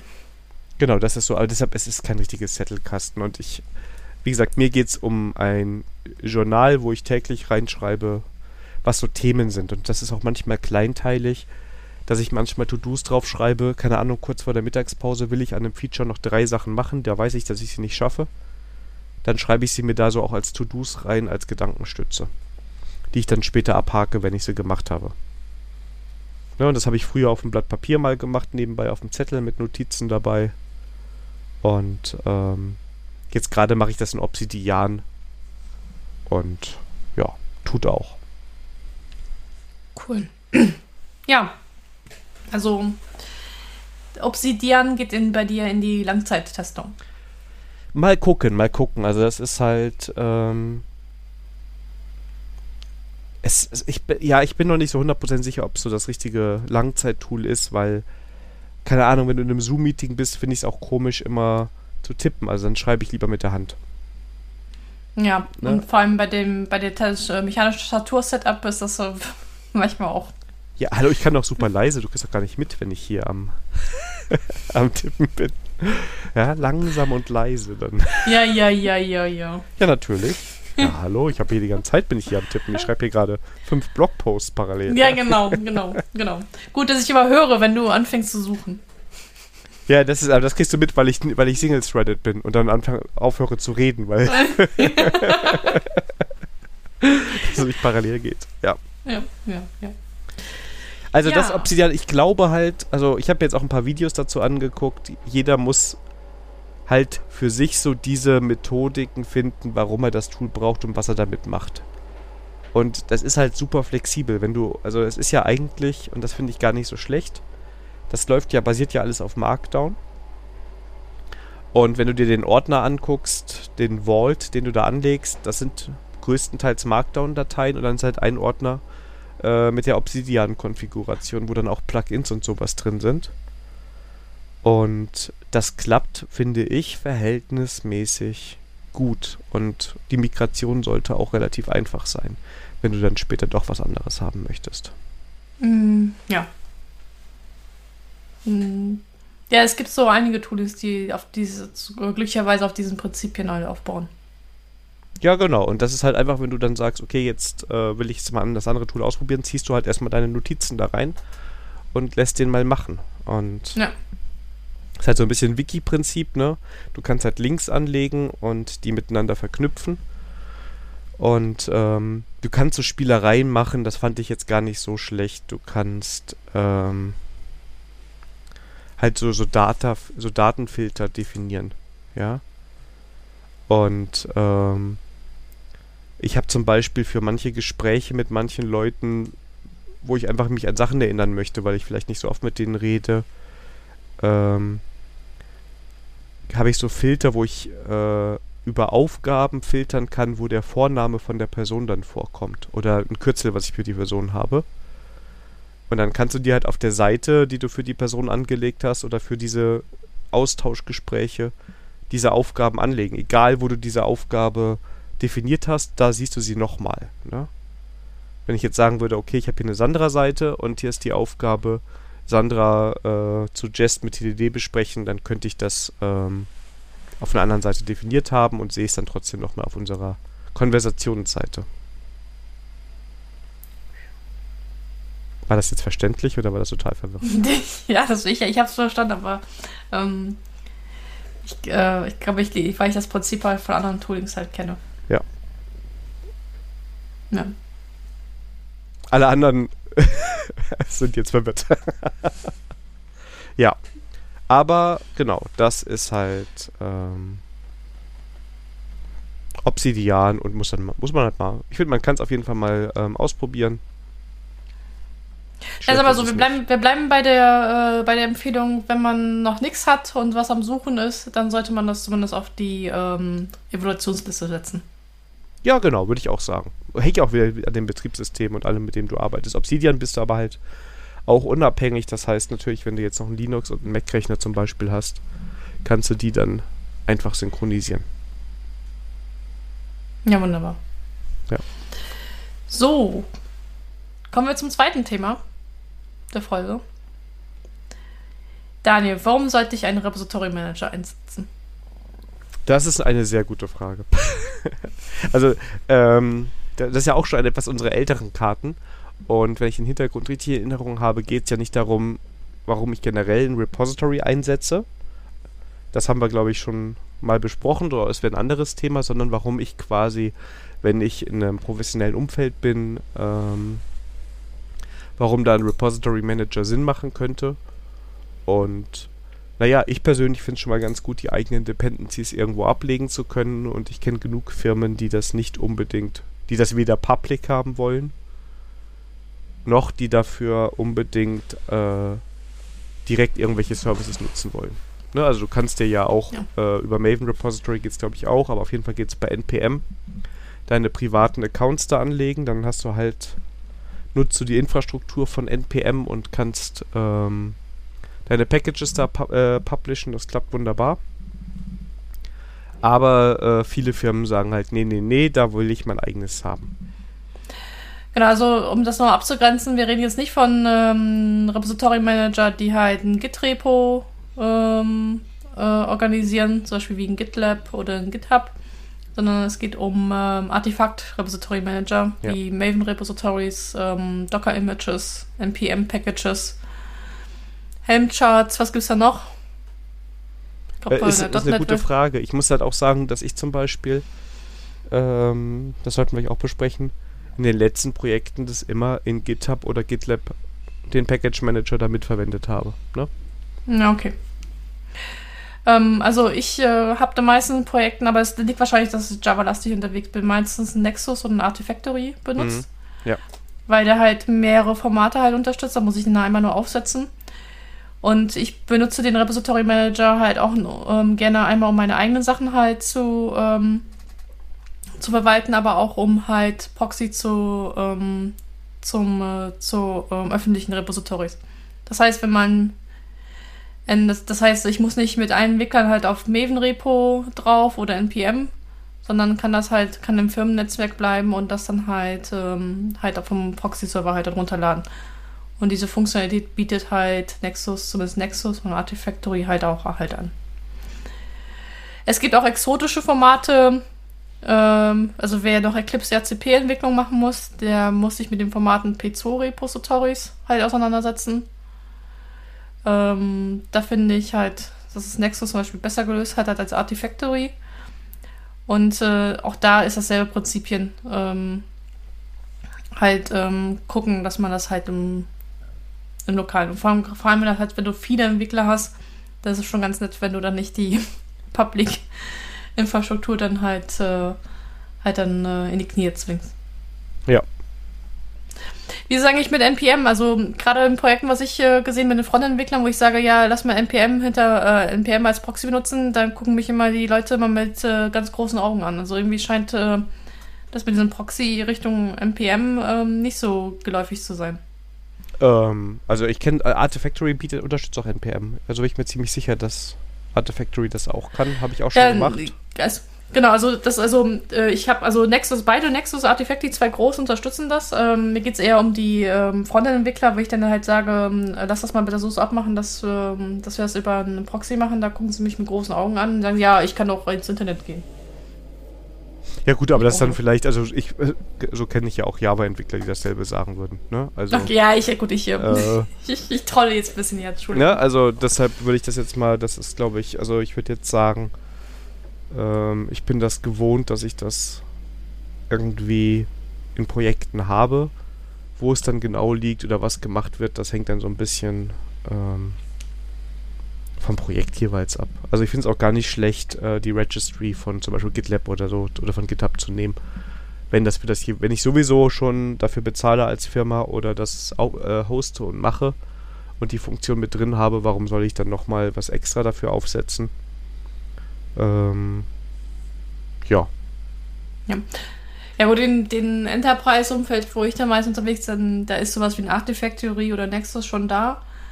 Ähm, und da wird halt GitLab oder GitHub oder Bitbucket dazu gekauft oder nachträglich und dann ähm, wollen sie nicht von Nexus halt nicht weg. Was ich da aber auch nachvollziehen kann. Ja, genau. Also es ist halt, wenn, wenn man die Infrastruktur eh schon hat, ich würde da auch alles drüber machen. Also ich würde jetzt nicht anfangen, Frontend und Backend unterschiedlich zu behandeln. Ich finde es manchmal sogar eher einfacher, dass ich dann gewisse Packages ähm, gar nicht erst, ähm, also di direkt auch über das, sagen wir mal, über Artifactory oder den Repository Manager publishen kann. Und ähm, ja, ich meine, das macht ja im, im täglichen Doing, merkst du es ja im Idealfall nicht. Also sonst ist das Nee, du, du merkst nur Onboarding, ne? Du musst es einmal bei dir lokal das konfigurieren und dann funktioniert das halt. Wobei ich es auch gewohnt bin, ähm, dass man gewisse Konfigurationen halt sowieso einspielen muss und ob das jetzt noch dabei ist oder nicht. Ähm, ja. Also da ist ja auch äh, das Node-Ökosystem eigentlich relativ stark mit NVM und so. Ähm, oder auch mit über NPM, wo du das alles einfach über eine äh, Dot-Datei konfigurieren kannst. Und ähm, die ist idealerweise irgendwo dokumentiert und dann ja, kannst du es machen. Jetzt nur noch so ein Tipp für eine Offline-Fähigkeit, was ich gerne auch mache, ist, ähm, also ich bin jetzt wieder vermehrt Bahn gefahren. Und ich muss sagen, in den zwei Jahren hat die Deutsche Bahn da echt was gemacht mit den WLAN. Ähm, nichtsdestotrotz gibt es immer noch äh, Lücken im Netz. Und da hat sich das Setup bewährt, dass ich da mal lokal einen Nexus laufen lasse mit äh, Proxy für Maven Repositories oder für Docker Registries. Sodass, wenn man das Internet mal, weil ich im Loch bin, nicht funktioniert, dann kann ich trotzdem halt arbeiten. Weil ich das halt alles im eigenen Nexus, lokalen Nexus halt dann habe, was ich dann so brauche. Ja, ja, das ist. Äh, vielleicht Hersteller noch. Also die zwei Play großen Player, die ich kenne, ist an der, also jetzt Spezialsoftware mal rausgesetzt, die halt viele Formate unterstützen. Das Nexus und Artifactory. Ich gebe zu, ich bin im Team Nexus, ähm, aufgrund dessen, dass die Open Source Variante ähm, viele Sachen halt abdeckt, die ich brauche. Und äh, bei Artifactory manche Sachen nicht nur in der Bezahlversion kriege. Und dann auch nicht noch gut gelöst ist. Also, vor allem wenn man mit äh, RCP noch zu tun hat, P2, das, das war das unter Nexus besser gelöst als unter Artifactory. Da bin ich ja froh, dass ich das. ja, keine Sorge. Also ich habe irgendwo mein Profil Maven Taiko und P2 Repositories drin und Bild und das ist halt immer noch eine gefragte Geschichte. Deswegen muss ich mich mit solchen adäquaten Technologien ab und zu mal auseinandersetzen. Ja, aber ja, vielleicht ist es wirklich im Java-Umfeld noch mal präsenter, aber vielleicht auch, weil das Java-Umfeld dann eher so enterprisey ist. Ne? Also, ja, ja. Ähm, wie gesagt, ich finde es gerade, wie was, äh, wie ich es so kenne mit GitLab oder GitHub eigentlich auch ganz gut. Und ja. Ähm, welche Formate unterstützt denn GitLab und Git, GitHub? Also ich weiß auf jeden Fall, dass wir bei, also bei GitLab weiß ich auf jeden Fall, dass wir die Docker-Dinger drin haben. Ich glaube, du kannst da fast alles reinhauen, oder? Ähm, also das mit Docker habe ich auch schon gelesen. Die Frage ist halt, ob du kannst du das halt. Äh, hm. Ja, also die Frage ist, ob du das alles reinhauen kannst. Die Frage ist halt aber, ob du auch, auch das als Proxy verwenden kannst. Ja, das sind immer hier Fragen. Hallo, wir haben, wir haben einen Bildungsauftrag ja, alles nicht hier, alles vorher, ne, um das mal transparent zu machen. Kurz vor der Folge, ach komm, das nehmen wir gerade noch rein. Okay. ähm. naja, okay. Ja. Ähm, ja, alles gut, ich wollte dich jetzt auch nicht in die Bedrohung bringen, dein sorry. Alles gut, ich bin da total entspannt. Ähm, du hast auf jeden Fall die Container Registry, also Container kannst du auf jeden Fall reinpacken. Und ich war mir ziemlich sicher auch, dass so die ganzen anderen Sachen da. So, ich sehe schon, was morgen bei Daniel in der Firma abgeht. Daniel fragt ja mal, wo ist unsere Maven-Repos? Ach, Maven. Proxy, wer braucht sowas denn? Also es ist auf jeden Fall ein Package Registry und ich gucke gerade, ob sie hier irgendwo mal, ich bin hier gerade in der Dokumentation am Durchfliegen. Ähm, Maven, die unterstützen Maven. Ähm, GitLab Package Registry kann Composer, also PFB, PHP, Conan, keine Ahnung, ich kenne da nur den Barbaren, Generic, Maven, NPM, NuGet, PyPy und Ruby. Also ich würde sagen mal so das Wichtigste das genau. abgedeckt. Genau. Ja. ja gut, dann willkommen im Club. Genau. Und ähm, aber das, das, das ist schon, äh, schon die richtige Aussage, ne? GitLab und GitHub äh, entwickeln sich so eine eierlegende Wollmilchsau, ne? Ja gut, aber irgendwie bietet es sich auch, also ich kann es irgendwie verstehen. Ich finde, die Themen sind nicht so weit auseinander.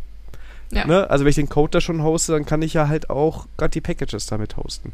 Ja, und dann auch die CI und ja.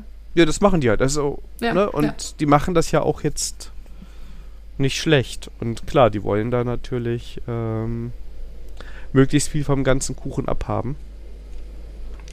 Genau. Und deshalb finde ich das ähm, so aus Entwicklersicht gar nicht so schlecht. Also die haben auch alle ihre Macken, beide Tools. Wenn wir jetzt mal GitLab und GitHub nehmen.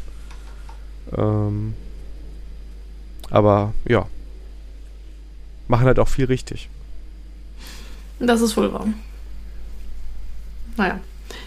Ich glaube, das ist nochmal eine eigene Folge wert. GitLab. Aber obwohl, es gibt in der Community auch wieder Bewegungen, die auseinandergehen. Ne? Wenn ich mir Git anschaue, ähm, da, die machen damit Werbung, dass sie halt ähm, was, äh, was klein dass sie nicht so featurelastig sind und ähm, ja. Ich bin mal gespannt, wie lange es dauert, bis sie, bis sie sich aufblähen. Ja, und ob sie sich durchsetzen, ne? Also, da ist ja auch nochmal, sagen wir mal, ich finde persönlich, dass schon zwischen GitHub und GitLab ein gewaltiger Unterschied ist was so die Akzeptanz und so alles angeht.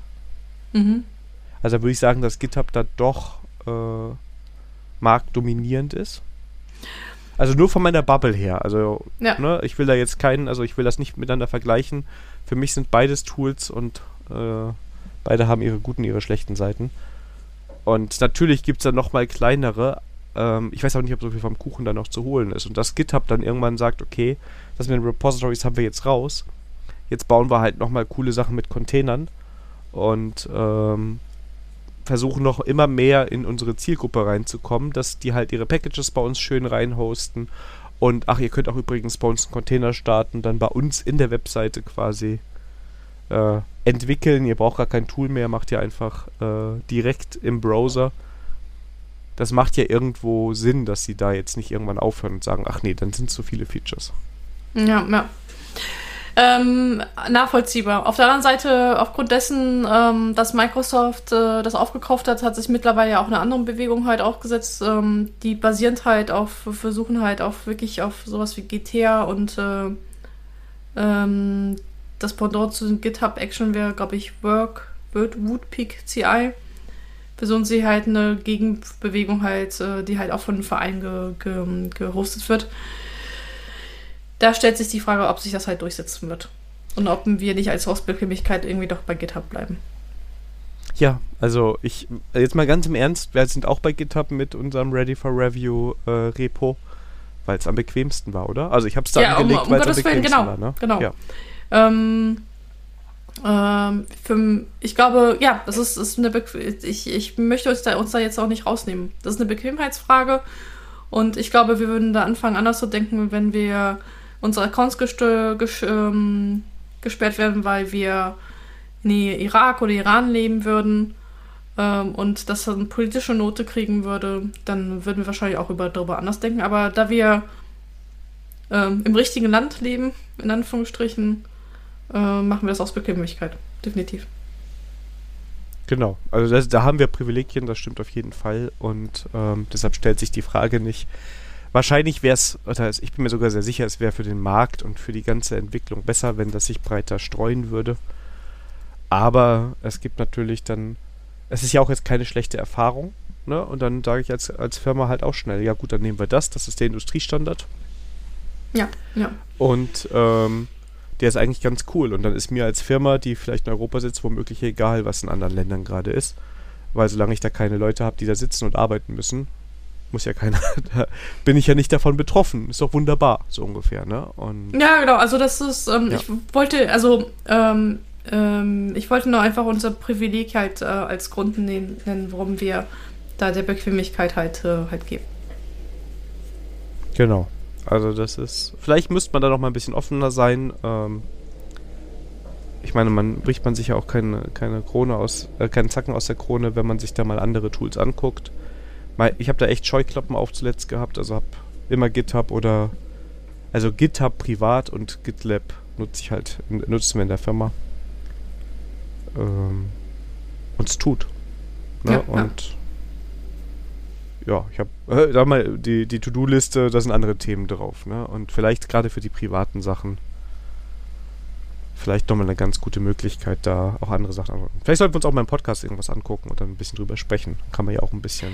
Ja, ich habe da was äh, im Petto, aber ich das muss ich mir auch nochmal anschauen, genau bevor ich das zum Thema mache. Deswegen. Ich, ich bin, es ist alles hier die, das, äh, die Marionetten der Sandra P., ne? Das ist alles schon lange hier geskriptet. genau. Ich sag Lass, nur, mich ich mal, sag nur. lass mich mal schnell weiterblättern. Was sollte ich als nächstes sagen? also das mit dem Skript lernen, das musst du noch ein bisschen besser, besser hinkriegen, Daniel. Einmal Das mit Profis, ne? Ja, ja. Einmal mit Experten, sage ich dazu noch. Ja. Ähm, nee, aber, ähm, aber wir sind in guter Ready, Ready for Review-Manier wieder abgekommen.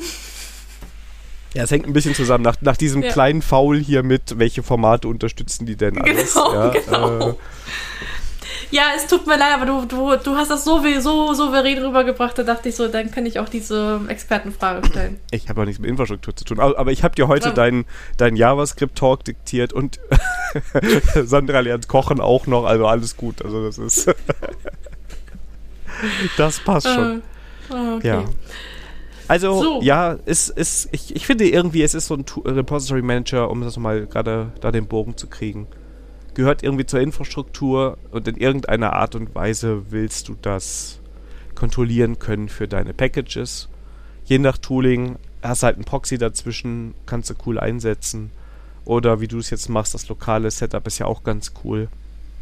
Und ist schon irgendwie äh, ein Standard. Und ja, die Vorteile sind eigene Packages verwalten und wie gesagt den Proxy dazwischen haben, also nicht davon abhängig sein, wenn da irgendwo mal was down geht. Ja. ja. Gut. Dann, ähm, und ich dachte, wir machen heute eine kurze Folge. Ähm. Ja, du hast gesagt, es wird eine kurze Folge, von daher, äh, ich habe nichts ja. gesagt dazu. ja. Ja, okay. Kommen wir zu den Terminen. Wenn diese Folge rauskommt, ähm, dann hatten wir unseren Ready for Review Review, aka Hörertreffen, am 30.09. schon gehabt. Ja. Ähm, deswegen neuer Termin. Und zwar ein weiter Weihnachts-Hörertreff, ähm, nämlich Ready for Punch. Am 2.12. Äh, am einen Freitag wieder um 19 Uhr in Discord. Diesmal aber unter Vorbehalt. Denn genau. wir haben so einen Release-Termin, der könnte vorgezogen werden. Und deswegen. Ähm, also ich habe also den Release, also auch ich habe den, ich, also ich sag mal, ich bin, ich möchte beim Release dabei sein. Also der genau, Nachwuchs also kommt halt irgendwann in der Gegend und eigentlich ist der zweite, zwölfte safe. Aber da das ja immer Voodoo ist mit diesen Daten, wie ich schon vor zwei Folgen gesagt habe, kann ich halt, ich sag mal, äh, ich habe schon so ab Mitte November angekündigt, kann jederzeit sein, dass ich sage und tschüss und dann ist mir auch alles egal. Ja, ist aber vielleicht die Möglichkeit, live mitzubekommen, wie ich auf einmal. Nein, das ist. ja. Ja, also. Du machst echt, du machst echt Werbung für diesen Hörertreff, ne? Ich mag den auch. Ich, den, ich fand den bis jetzt jedes Mal sehr gut und ähm, ich kann zwar am, also ich werde am 2.12. nur Kinderpunsch trinken, aber ich würde mich freuen, wenn wir da alle so ein bisschen weihnachtlich ähm, aufs Jahr zurückgucken und ja, dann ist nämlich auch unser Hörertreff schon quasi ein Jahr alt und genau. finde ich super. Und wir haben auch schon in einem Vorgespräch, also wir werden diesen Hörertreff ähm, erstmal weiter fortführen. Genau, also außer, ich meine, gut, wir haben jetzt noch zwei vor uns, wenn da jetzt niemand da ist, dann könnte es sein, dass wir dann sagen, ach ja gut, komm, dann treffen wir uns lieber irgendwo, trinken ein Bierchen.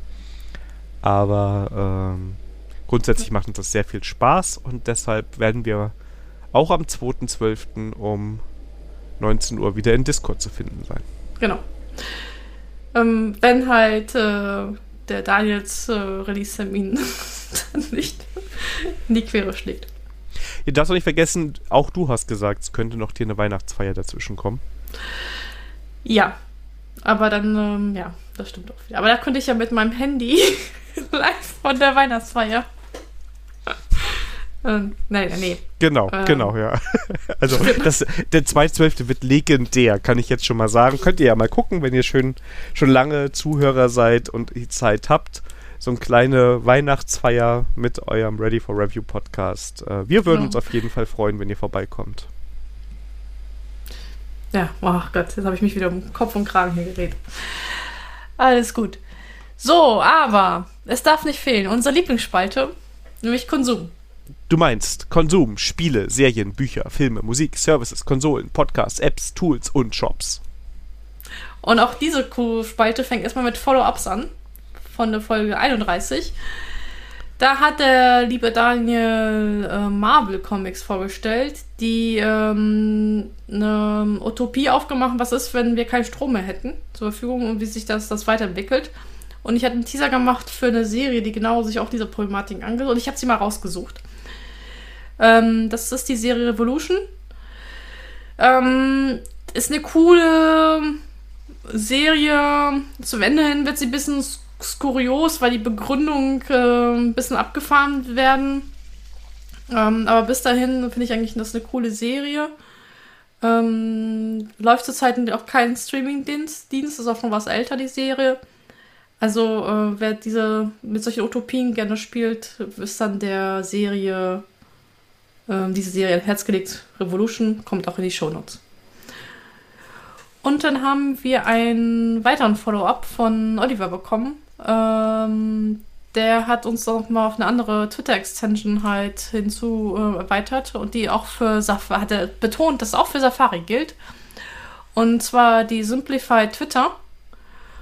Und ähm, ich habe da, glaube ich, äh, so verstanden, dass es eigentlich nur vom neuen Twitter-Layout äh, Sachen wieder verschwinden lässt, ne? So sind die ja alle, ne? Also. Ähm, Bis auf Beta Twitter. Da kommen auch Sachen hinzu. Ach, stimmt, ja, stimmt. Aber grundsätzlich ist das ja so die Richtung, dass man damit das Ganze nochmal massiv vereinfacht und ähm, ja. Ja. Gewöhnt man sich Danke, schnell Oliver. dran. Das ist echt, ist echt interessant, muss ich so als, als Nutzer sagen. Das geht echt schnell. Ähm, also danke an Oliver, kommt auch in die Shownotes. Ähm, gut. äh, Nutzt du eigentlich Safari? Eher selten, ne? Ähm, wenn ich am privaten Rechner bin, dann schon und auf der Arbeit nutze ich Firefox. Okay. Also dann, ich äh, benutze ähm, jetzt zum Beispiel gerade nur Firefox, wenn wir aufnehmen, ähm, weil das Tool gefühlt, aber eigentlich könnte ich das andere auch nochmal ausprobieren, im Firefox und Chrome besser funktioniert, Studio Link. äh, Okay. Ähm, Aber das ist halt echt so ähm, Nuance. speziell. Ja, das ist echt, ja. Also Okay. das ist, ja. Aber wie gesagt, diese Extension wurde jetzt auch äh, betont, dass sie auch für Safari gilt. Genau, habe ich mir jetzt auch gerade in dieser Sekunde, äh, wie du nicht gehört hast, hey, installiert und ja, ist gut. Also ist halt sieht so ein bisschen nach der mobilen Seite aus und du hast nicht diesen ganzen komischen äh, Kladderadatsch da re rechts mit irgendwelchen Inter Informationen, die einen nicht interessieren. Ähm, sieht ganz nett aus. Äh, vielen lieben Dank an den, an den Oliver. Äh, und schönen Gruß in die alte Heimat. Äh, der kommt nämlich auch aus Koblenz. Ah, okay. Ja, den kenne ich. Grüße uns Koblenz. Genau. Die schönste Stadt So, an. Rhein und Mosel. Ah, okay. Ja. Also und und ich- Mosel. und, und, und. Ja, Neuss hat auch zwei Flüsse. Ja, aber nicht Rhein und Mosel. Aber Rhein und die Erft. Ja, aber ja. ja. Hallo? Hallo? Ja. Wir waren, wir waren letztes Jahr mit der Erft in den Nachrichten. Ja, super. aber Neuss ist auch ganz schön. Und es kann ja dann die schönste Stadt an Rhein und und Erft sein. Und, und. Aber Ja. wir haben sogar einen Kanal in Neuss. Alter, Neuss. Das Neuss Venedig, das, äh, das Venedig, ja. No. Nein, zum Glück noch nicht. Ja. Okay. So, ähm. Daniel, du warst shoppen gewesen. Ja, genau. Und zwar war das so ein äh, Spontankauf, ähm, weil in einem Blog, den ich verfolge, im iPhone-Blog, den habe ich schon ein paar Mal erwähnt, wurde dieses Kabel äh, bewertet. Und zwar heißt das InCharge X. Und das ist eigentlich ein sehr kurzes Kabel, das es ermöglicht, alle möglichen, ähm, na, wie heißt es, Anschlüsse miteinander zu verbinden. Schnittstellen. Schnittstellen. Ja, äh, genau. Ähm, ich muss mal nämlich jetzt gerade noch mal selber gucken. Ich habe nämlich den Blog gerade zugemacht, wo alles schön aufgeschrieben war, was es kann, sonst vergesse ich nämlich eins. Also, du hast ähm, USB-A auf USB-C, USB-A auf Lightning, USB-C auf USB-C und USB-C auf Lightning drin. Und ähm, der Lightning-Stecker ist so gemacht, dass da auch Micro-USB mitklappt. Also man hat auch USB-A auf Micro-USB oder USB-C auf Micro-USB. Und das Kabel ist, also ist winzig klein. Ich weiß nicht, wie lang das ist. Vielleicht 14, 15 Zentimeter. Ist, also ich habe extra auch ein sehr kurzes gewählt, weil du packst es einfach in deinen Rucksack mit da rein oder hast es in der Tasche mit dabei und kannst halt mal, wenn du spontan irgendwas anschließen musst, ähm, alles mit einem Kabel machen. Und das habe ich jetzt wirklich schon häufiger gehabt und das ist so eine äh, so eine Sache, die in meinem Rucksack eigentlich nicht fehlen darf. Äh, und da das so schön magnetisch ist, das Kabel wirkt auch sehr hochwertig, macht es auch Spaß, die ganze Zeit damit rumzuspielen. Also, ich muss immer aufpassen, dass ich dann keine äh, hier, Klackgeräusche mache die ganze Zeit. Ne? Ähm, ja, ist ein schönes ähm, Tool und ist halt praktisch, bevor du fünf Kabel immer in deinem Rucksack mit dabei hast, hast du hier so einen kleinen Adapter. Fand ich ganz cool und ähm, kann ich empfehlen. Die schreiben auf ihrer Homepage, ist doch ultra fast Switch Army Knife auf Cables. Und das Witzige ist, die kommen aus der Schweiz. Ja, also es hat halt, also das ist halt, ähm, ja, die kommen, genau. Also es hat, es kannst auch zum Laden, 100 Watt unterstützt es, also ist auch ordentlich Wumms drauf, würde ich sagen, wenn du mal was laden möchtest. Also wenn du jetzt dein iPhone dabei hast und merkst, oh, oder dein Android und oh, ich muss jetzt doch schon laden, dann geht das halt darüber auch mit ähm, einer ordentlichen Leistung. Und äh, ja, das ist, ist eine feine Sache. Ja, cool. Genau. Also wenn man das, ich ist so, ist so also ich habe gestern wieder den Fall einfach gehabt, da habe ich es auch draufgeschrieben. Oh, ich habe jetzt hier schon die eine Festplatte, wo ist denn das passende Kabel? Ach ja, schließe ich es einfach da dran an und alles klappt. Ja. Mega. Ja. Kommt vielleicht auch auf meine Wunschliste. Bald ist ja Weihnachten. Ja, eben. Ja. Da ist aber noch was anderes, was du auf deine Wunschliste setzen kannst. Nämlich, du hast ja auch eine Switch. Ja, aber nur die Switch Lite. Das ist doch egal. Das äh, sollte egal sein. Denn ähm, ich habe. Es war jetzt gerade wieder irgendwie Nintendo Sale und dann habe ich. Ich habe schon eine ganze Weile geguckt auf das Spiel Hades. Und ähm, das ist jetzt gerade ähm, wahrscheinlich jetzt, wenn die Folge rauskommt, nicht mehr, war günstiger zu kriegen. Und da habe ich mir das geklickt. Und seitdem spiele ich das auf der Switch und es macht unglaublich Spaß. Worum geht's? Man spielt Zagreus, den Sohn von Hades. Und der hat keinen Bock mehr auf die Unterwelt und will entkommen. Und muss sich dafür durch den Hades prügeln. Und ähm, ist immer so, du kommst in den Raum rein und dann sind da die Gegner, die musst du dann irgendwie kaputt machen und dann kommst du in den nächsten Raum. Das Spezielle ist, dass du ähm, sterben kannst im Spiel natürlich und dann wieder an den Anfang kommst. Das gehört auch irgendwie mit dazu, weil du dadurch jedes Mal wieder besser wirst. Ne, dann kriegst du irgendwelche, kannst du Upgrades kaufen oder irgendwo dir neue Sachen oder Unterstützung holen darüber. Und deshalb gehört, sagen wir mal, ähm, mit dazu, dass du stirbst und dann fängst du wieder von vorne an und prügelst dich durch und ist sehr kurzweilig und gerade dadurch, dass du halt jetzt da nicht stundenlang dich durch XD Level kämpfst, sondern so diesen Progress immer wieder hast, macht mir das eigentlich auch ganz viel Spaß, mal zwischendurch schnell die Switch anschalten und ähm, ein paar Runden zu zocken. Ja, und war wohl 2020 auch von mehreren äh, Medien als Spiel des Jahres äh, tituliert und gibt es für, ich glaube, so jede, ziemlich jede Konsole. Also du kannst dir die PlayStation 4 und 5, Xbox kannst du es dir für alle holen. Windows kannst du es dir holen, auf dem Mac kannst du es dir installieren und auf der Switch gibt es das auch und bestimmt auch auf deiner Switch Lite. Hm, ja, dann äh, muss ich mir mal genauer anschauen. Vielleicht ist es sogar sinnvoll, das mit der Xbox zu spielen. Das wäre nämlich noch, noch eine Alternative.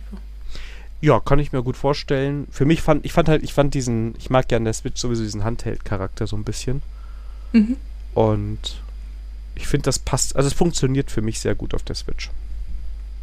Ja, also ja, es gibt halt Spiele, die ganz cool sind ähm, für, ähm, äh, für die Switch Lite und halt äh, manche sind aber manche Spiele zocken sich halt besser auf der Xbox. Und manche Spiele zocken sich halt besser auf der auf dem PC. Deswegen, alles gut. So. Ja. Und ja, ich, äh, ich habe auch was äh, mitgebracht. Und zwar, ich habe, äh, ich, wir haben ja Folge 31, 30 ja erzählt, dass wir beschenkt worden sind. Und ich habe jetzt äh, Zeit äh, mir genommen, für das mal die Doku Alles ist eins außer der Null anzuschauen. Mega Dokumentation. Nochmal einen vielen, vielen Dank an der Stelle. Und ähm, was ich sehr, äh, also das, ähm, worum geht es in der Dokumentation? Das erzählt so ein bisschen die Entstehungsgeschichte von CCC und halt auch einer der äh, schlimmsten Personen ähm, vom, äh, von CCC. Und zwar, das ist der ähm, Dr. V. Waus. Bau Holland. Ja, ähm, danke. Und ähm, das, der ist eigentlich fest äh, verwurzelt mit dem CCC, weil er einer der, der Persönlichkeiten den CCC auch nach vorne getrieben hat. Und was ich sehr spannend fand, ist, äh, dass, äh, wo CDC entstanden ist, eigentlich auch so eine düstere politische Stimmung ist, was ich so jetzt nicht so in Erinnerung hatte oder auch jetzt in Zeiten also historischen Hintergrund auch nicht so, so auch nicht wahrgenommen. Also man denkt immer, wir leben halt in, in sehr finsteren Zeiten. Äh, wenn man sich die Dokumentation anschaut oder auch die Interviews damals, die geführt wurden, dann denkt man so, ach, früher war auf eine andere Art und Weise auch finstere Zeiten. Ähm, von daher äh, eine sehr spannende Dokumentation. Äh, ähm, auf jeden Fall empfehlenswert, sich das lieber anzuschauen. Ja, und ich muss auch ehrlich sagen, ähm, ich habe ist so eine Sache, vielleicht leihe ich mir mal aus von dir. Ja, das kannst du gerne haben. Habe ich so ein das bisschen so, noch. Ja. Das ist auf jeden Fall, ähm, auf jeden Fall sehr sehenswert. Ja, und ähm, ich war auch shoppen gewesen äh, ich habe mir eine neue Webcam geholt, die Razer Kio ähm, HD. Äh, warum?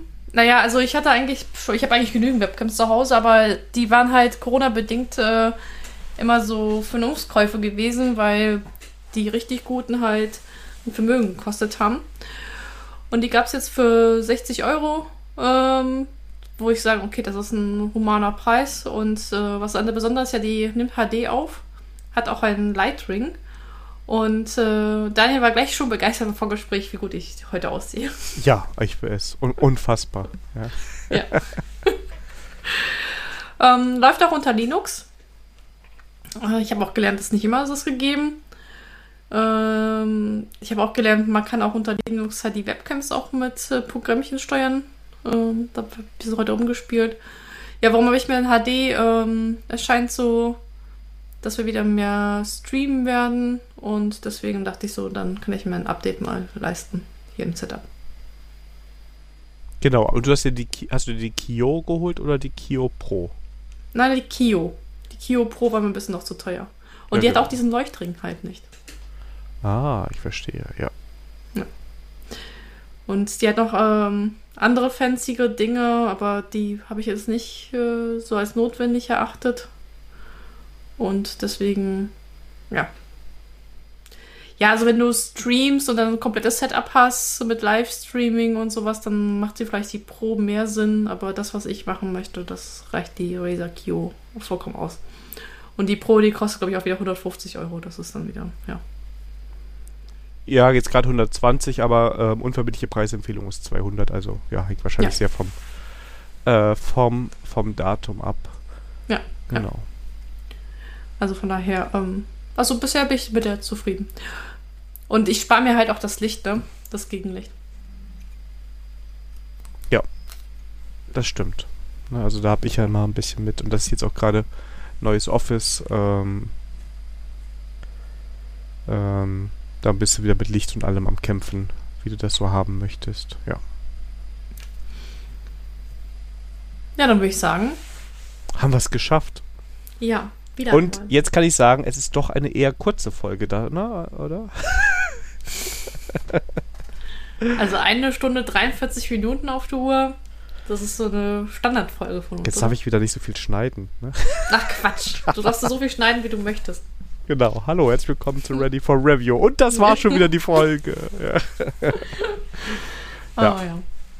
Sehr schön. Es war eine Freude und eine Ehre. Und wie immer. Ähm, für uns ist das nächste jetzt übermorgen Ready for Review Review. Da freuen wir uns schon sehr drauf, auch wenn das für euch garantiert in der Vergangenheit liegt, weil so viele Folgen werden wir bis dahin nicht mehr releasen. Nein. Und ähm, in zwei Wochen dann, ähm, ja, dann können wir uns schon wieder hören, denn dann werden wir wahrscheinlich wieder eine Folge rausbringen. Genau. Euch eine gute Zeit, kommt gut durch den Oktober. Genau. Weil ich denke mal, die Folge kommt Ende Oktober raus. Genau, also hoffen wir, dass ihr gut durch, kommt gut durch November. Sagen wir einfach mal, sind wir mal sicher. Na, also, dann will ich schon ein bisschen auf die Tube drücken. Ja, mal schauen, ja. Also Ende Oktober. Wir können uns ja mal Ziele setzen. Ja, ja, also äh, Release ist realistisch bis dahin, das stimmt, ja. Alles Sehr klar. schön. Komm gut, Richard, ma- mach's gut und ähm, ja, also äh, nochmal der Aufruf, welche JavaScript-Konferenzen soll ich besuchen oder einreichen? Über welches Thema soll ich auf der JavaScript-Konferenz reden? Wenn euch das Thema von mir nicht gefällt. Ne? Oder das Thema war von mir nicht, weil meine Standardthemen nicht gefallen. ja, oder die sagt, das ist genau das richtige Thema, Sandra. Dann äh, gebt mir auch Feedback, damit ich da äh, Argumentationsgrundlagen gegenüber Daniel habe. Ja. da kann ich sagen, die Community wollte aber. Genau. Ich kann nichts dafür. Alles klar. Ähm, Alles klar. Ja, euch eine tolle Zeit. Bis zum nächsten Mal. Tschüss. Tschüss.